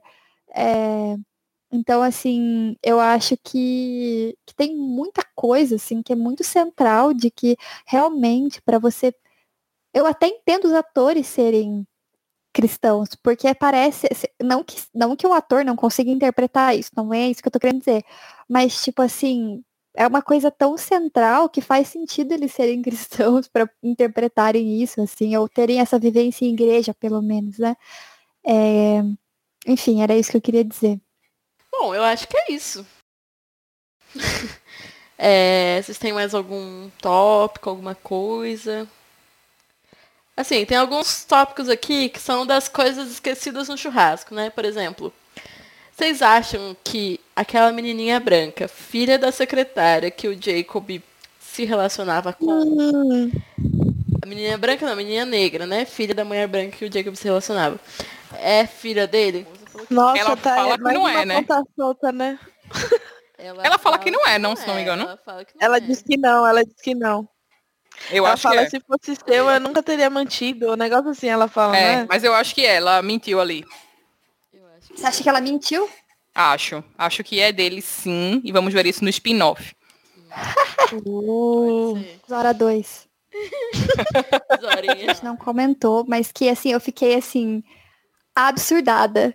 Que é quando é, ele tá lá convivendo com a Tasha, né? Porque é Tasha, né? A ex Sim. do Base, a Uhum. viúva do Base. Com a Tasha. E aí ele tá convivendo com ela lá, e ela fica lá, arrastando asa pra ele, etc e tal. E ele tá no processo ali, basicamente de divórcio, de separação, enfim, da Querissa, né? Tipo, as coisas estão indo de mal a pior. E aí ele fica, não, agora dessa vez eu quero fazer as coisas direito. Então, tipo, quando eu tiver divorciado, eu te ligo, alguma coisa assim, né? Sim! E aí eu já fico meio tipo, tá. E aí depois, quando lá na ú- é uma das últimas cenas, eu acho, Sim. tipo assim, a cena do culto. Sim, Aí tá a irmã do Base. sim. E aí ele fica, tipo, arrastando asa pra irmã do Base. Sim. E aí Sim. eu fico assim, realmente, Jacob. Realmente, realmente. Como que foi que a Lu chamou no, no, no primeiro episódio que a gente gravou sobre. Ele, ela Boca de chamou. mel. Boca de mel. É, Ou exato. não. Jacob sempre Jacob. Tá aqui, ó. Tasha aqui, jogando aqui a Não, bala e aqui foi em a. Digi evolução, a Digi evolução da Boca de Mel, porque tipo assim, ele não precisou nem beijar a irmã do da, do, do Base. Foi a Digi evolução, entendeu? Não, ele só veio com aquela história de, ai, porque eu gosto muito de trabalhar com os desabrigados e não sei o que. Ela, ai, nossa, é mesmo. Hum, quem sabe podemos trabalhar juntos. Nossa, esse truque é Você velho, não é né? como as outras mulheres. Isso, truque você é é tão muito evoluída. Esse, esse truque é muito velho de eu tenho o mesmo ministério que você. Isso, missões, Aham. missões. Nasci pra missões. É isso. Exato. Não, eu fiquei muito chocada com isso. assim, eu não consegui superar isso. Eu ainda, ri assim, muito, que, eu ri tipo, muito nessa hora. Ele. É, porque assim, eu concordo com a Lu que quando ele decide não perdoar a Querissa, ele também tá falando a respeito de, tipo, o casamento acabou mesmo e etc. Mas o discurso dele antes disso, né, era o discurso da traição, e ficava jogando na cara dela traição, ai, você pegou clamídia desse cara, e etc, e tal. Então, o discurso dele não era esse, só depois, quando a Lady May xinga ele lá, que ele fala isso, que ele Quer dizer, ele nem fala, né? Ele meio que dá a entender isso, né? Que ele, tipo, acabou e etc. Mas, assim, enquanto ele ainda tava com aquele discursinho de, ah, você me traiu, eu não vou te perdoar, ele tava falando, depois eu te ligo pra Tasha, e depois no final ele tá, tipo, não, eu tenho a mesma missão que você, etc. Ah, e é o De famoso boca de com a mel. outra. É. Não, pô, e o pior pra mim é ele programar, tipo, deixa eu me divorciar que eu te ligo. Como assim? tipo, espera aí um pouquinho. Engatilhada, né? Engatilhada. É, Coitadinha da garota. Tasha. ele já. Se você abrir o Tinder agora, eu colocar lá, ele tá lá no Tinder já. já. Jacob altos matches, menina. Nunca, nunca dorme no, no jogo, cara. Tá ali. Esse é o estereótipo do filho de pastor mesmo. Ele conseguiu, né? Tipo, Pois é. conseguiram enfiar um que é o estereótipo mesmo. Que, né? Baseado muito em fatos reais, galera. Fica aí, né? Sim, vamos lá. O, o que foi que tu falou mais lá do esquecido no churrasco? É, então, Jacob jamais esquecido no churrasco. Não, jamais. Mas Pra mim, pelo menos. que... As pontas soltas, né? Teve esse negócio do, do filho ali, que ficou em aberto. E Kevin desapareceu. Desaparecido. Sim. No- o, o marido dele, namorado, não sei, teve mais destaque do que ele, no fim das contas. Inclusive tem até uma cena muito Sim. bonita, né, dele com a Grace, assim, que ele é, fala sobre sair do armário e tudo mais. E... Sim. Acho Ah, que ele levou muito hate na temporada também. passada e tiraram ele. Ou pra minha gente, eu fiquei aberto. achando que ela ia aparecer, só que ela aparece numa foto, numa matéria de jornal, com o Bispo James olhando, tipo, um site, sei lá, que ele vai ligar pra ela, né, pra saber o negócio, se ele pode demolir. Do bar. Isso, É. aí aparece uma foto dela, tipo, só pra galera lembrar, tipo, gente, é Oprah, tá? Aham. A gente, a Oprah não tem nem tempo de aparecer pra gravar, entendeu? Ela vive numa, num espaço-tempo, assim, num, num, num cenário temporal que não é o nosso, entendeu? Aí ela mandou uma já- foto, ela, tipo, galera, usa isso aqui. É, a secretária dela escolheu ali uma foto e mandou e falou assim, a Oprah mandou essa foto aqui pra vocês. Se virem com ela. Exatamente. O Não. roteirista, tipo, putz, o roteirista com uma cena pronta, né, pra Oprah, e Isso. envia no escritório, a Oprah volta com uma foto, se devolve uma foto, né? Tipo, chega o office boy, assim, com a foto, e Escreve fala, aí. é, eles mandaram isso aí, se vira, né? E ele só cortando, assim, a cena. Aí a cena que ela ia aparecer é a cena que ele tá olhando a foto no site e é isso. Que ele passa uns 5 Exatamente. segundos olhando, era o tempo da cena. Era mais ou menos isso. Outra coisa também que ficou esquecida no churrasco. Na verdade, não tão esquecida. Eles forçaram o churrasco, na verdade. É esse plot da casa, minha gente. Que arrumou um cara, que, um caseiro que tinha um caderno, que Sim. escrevia e que. Nossa, gente. No- Não, foi muito péssimo pra, tipo, provar que o testamento era falso. Aí Uhum. É, Sete dias. Jacob- né? Jacob vai pescar, aí acha dentro da caixa um testamento e não sei o que. Não, nem, nem Dark conseguia fazer um negócio tão assim. Sim. Não, e, e aí assim, né? A dona da casa tinha um filho e tinha caso com não sei quem, que daí tinha um filho, mas naquela época não podia saber que ela tinha o filho. Gente, Pra mim, o pior, mesmo. O pior dessa história é, tá a Grace aqui falando com o Noah, aí não, porque tá nessa dúvida se a casa, e minha mãe quer dar a casa, a gente tá aqui tentando investigar, não sei o quê. Aí Noah fala, eu tenho um caderno lá nas minhas coisas, do- das coisas que eu guardei numa caixa quando eu fui embora na primeira temporada. Que em 1945 esse cara escreveu que ele escutou uma conversa com uma mulher que era dona da casa. Antes de eu morar aqui. Aí eu, tipo, eu fiquei, como assim? Aí vai, é, pega o caderno. Aí tá lá, tipo, o homem, o homem negro, não sei o que, barará, barará. Aí o cara ainda tá vivo. Esse homem que deve ter uns 120 anos. Porque se ele morou lá antes do bispo e da lei de morarem lá, isso faz no mínimo 40 anos. Porque Grace tem matemática. 40 anos. Ah, é verdade. Então, É tipo, verdade. só se- não faz sentido, não faz sentido algum, não faz sentido. Mas aí tudo bem, é aquele momento que a gente olha e apenas aceita e fala, tá bom. É isso, tem coisa mais importante acontecendo aqui. Eles precisam terminar essa série, né? Vamos dar. É, é, foi tipo, ó, a gente tá com esse negócio aqui, vamos ter que arrumar uma solução. Aí na reunião lá o cara fez, ó, que tal a gente colocar um caderno? Exa não, e eu gosto muito porque assim, tinha dois plots andando, né? O plot do Edir Macedo, lá do Rob, é Rob, né? Bob. Bob, sei lá como é que é o nome do cara. É, e daí tem lá o plot dele, que tá rolando uma super investigação jornalística com todos, assim, bem verossímil, né? Daí o cara vai lá e assustam o cara, né? Tipo, ele vai parar lá na cadeia, né? Eu acho. Não sei, dão, dão uma assustada nele, não sei o quê. Então, nossa, interesses externos e jornalismo investigativo. Então tem, tipo, todo esse plot bem verossímil acontecendo. E tem o plot do Jacob abrindo uma caixa de pesca.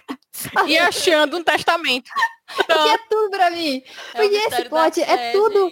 E esse plot é o Jacob, entendeu? Tipo assim, enquanto a Grace tá lá, investigação jornalística, o boy tá me ajudando, etc. O Jacob tá, tipo, indo arranjar confusão com a Tasha, falando pra irmã do Base que a casa pode ser dela, e, tipo, abrindo caixa quando vai pescar. Tipo, é, é, o, é o plot do, do Jacob, entendeu?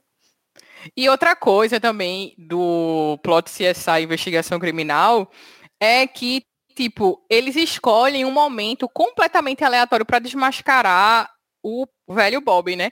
Porque, tipo, começa a galera falando, tipo, e você fez isso? Aí levanta o outro e, e você não sei o que, não sei o que lá. Aí levanta outra pessoa, e você que tinha uma imobiliária que roubava as casas das pessoas negras que não sei o que. Aí, tipo, ele fica assim, ó, olhando dentro da igreja várias pessoas falando, aí começa uma confusão, confusão, confusão. Aí ele, eu vou embora, tipo, vou embora. A galera deixa ele embora, aí sobe o pastor, o bispo James, e fala, pessoal, a casa que pegou fogo lá em 1980 não fui eu. Não fui eu. E, tipo, é uma coisa totalmente absurda. É muito louco isso. E tudo acontecendo ao mesmo tempo ali. Mas se você Um bolo, um numa grande- assembleia de igreja, você não acha. Você, exatamente assim. É isso. Eu amo aquela assembleia que alguém fala assim, eu, alguém tá propondo é, trocar os bancos por cadeiras, porque vai ser mais confortável. E aí tem um irmão que levanta assim, esse banco tá aqui desde 1932 e foi doado pelo irmãozinho tal, que é neto do não sei quem, que, é, que a filha agora toca pandeiro no louvor da igreja. Então é um desrespeito para a filha que toca pandeiro e para o marido dela que só vem na igreja no Natal e na Páscoa, sabe? Assim, e você fica tipo, claro, faz todo sentido. Com É certeza, isso. a gente não vai remover esse banco de 1932 cheio de cupim. Aí na hora levanta o outro e, tipo, e o ar-condicionado? Não, é- não, não, não, ou pior, tipo, Pessoal, o Ministério das Crianças está precisando de uma doação de lanche para o evento que vai ter dia tal. Aí, tipo, já morreu o plot do banco. Vai passar pro plot do lanche Mesmo da. espírito? Isso. Foi isso que aconteceu lá na igreja Greenleaf, que não era mais Greenleaf, que era Home and Health, depois virou vida, vinho da vida e depois voltou a ser Calvary. É isso, meus amigos. Belíssimo final. Sim, uma ótima série com muitos momentos de ministrações e gostamos, né, de acompanhar a família Greenleaf.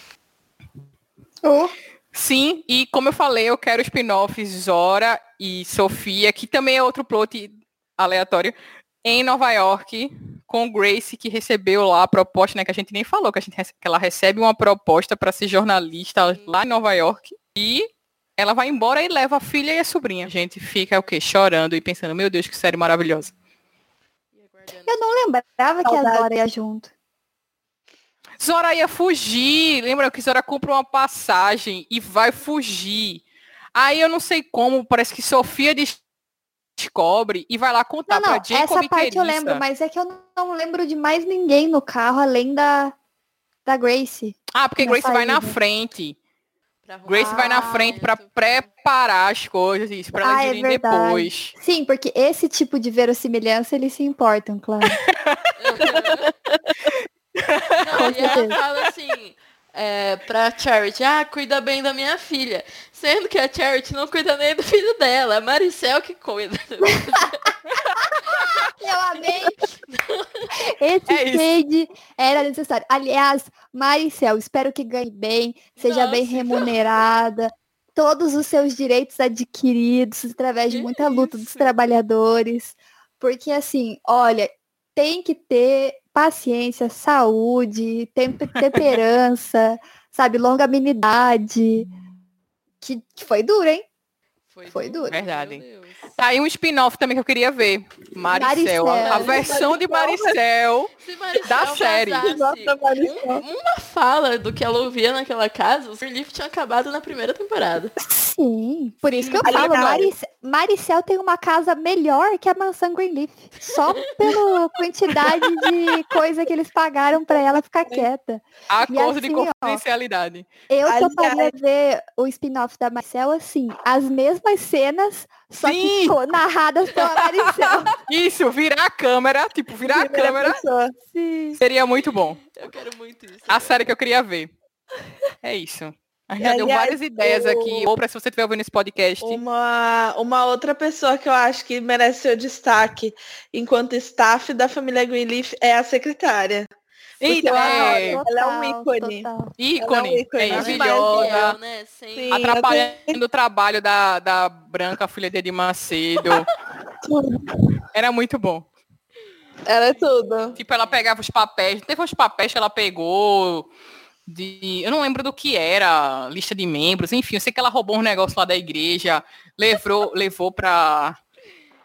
Pra Lady May, ela ficava Pra fazendo Lady umas May. caras bem feias pra, pra branca lá quando ela aparecia, né? Tipo, Era Sim, Eu amo tudo. que ela é a primeira passapano, assim. Ela sabe de todos os podres. Ela, tipo a gente, assim, né? Mas passa pano, fala assim, bispo, você é lindo, não sei o quê. Nós chamamos, bispo. Tudo. sim, quando a, quando a Lady vai na igreja como uma membro qualquer, né? Tipo, e ela fica chamando ela de Lady e tal, continua chamando a Lady de Lady, é muito bom. É isso, amigos. É isso, não sei como terminar esse episódio. Tchau. Com um tchau coletivo. Vocês, se gostaram do episódio, é, comentem as suas impressões sobre Greenleaf e sobre as nossas falas também. Enfim, continuem essa conversa com a gente. E é isso, obrigado, por- obrigado por ouvirem até aqui, depois de, sei lá, duas horas de episódio. Deus te abençoe. God is good. All the All the time. E esse é o nosso tchau coletivo. Yay! Muito bom, muito bom.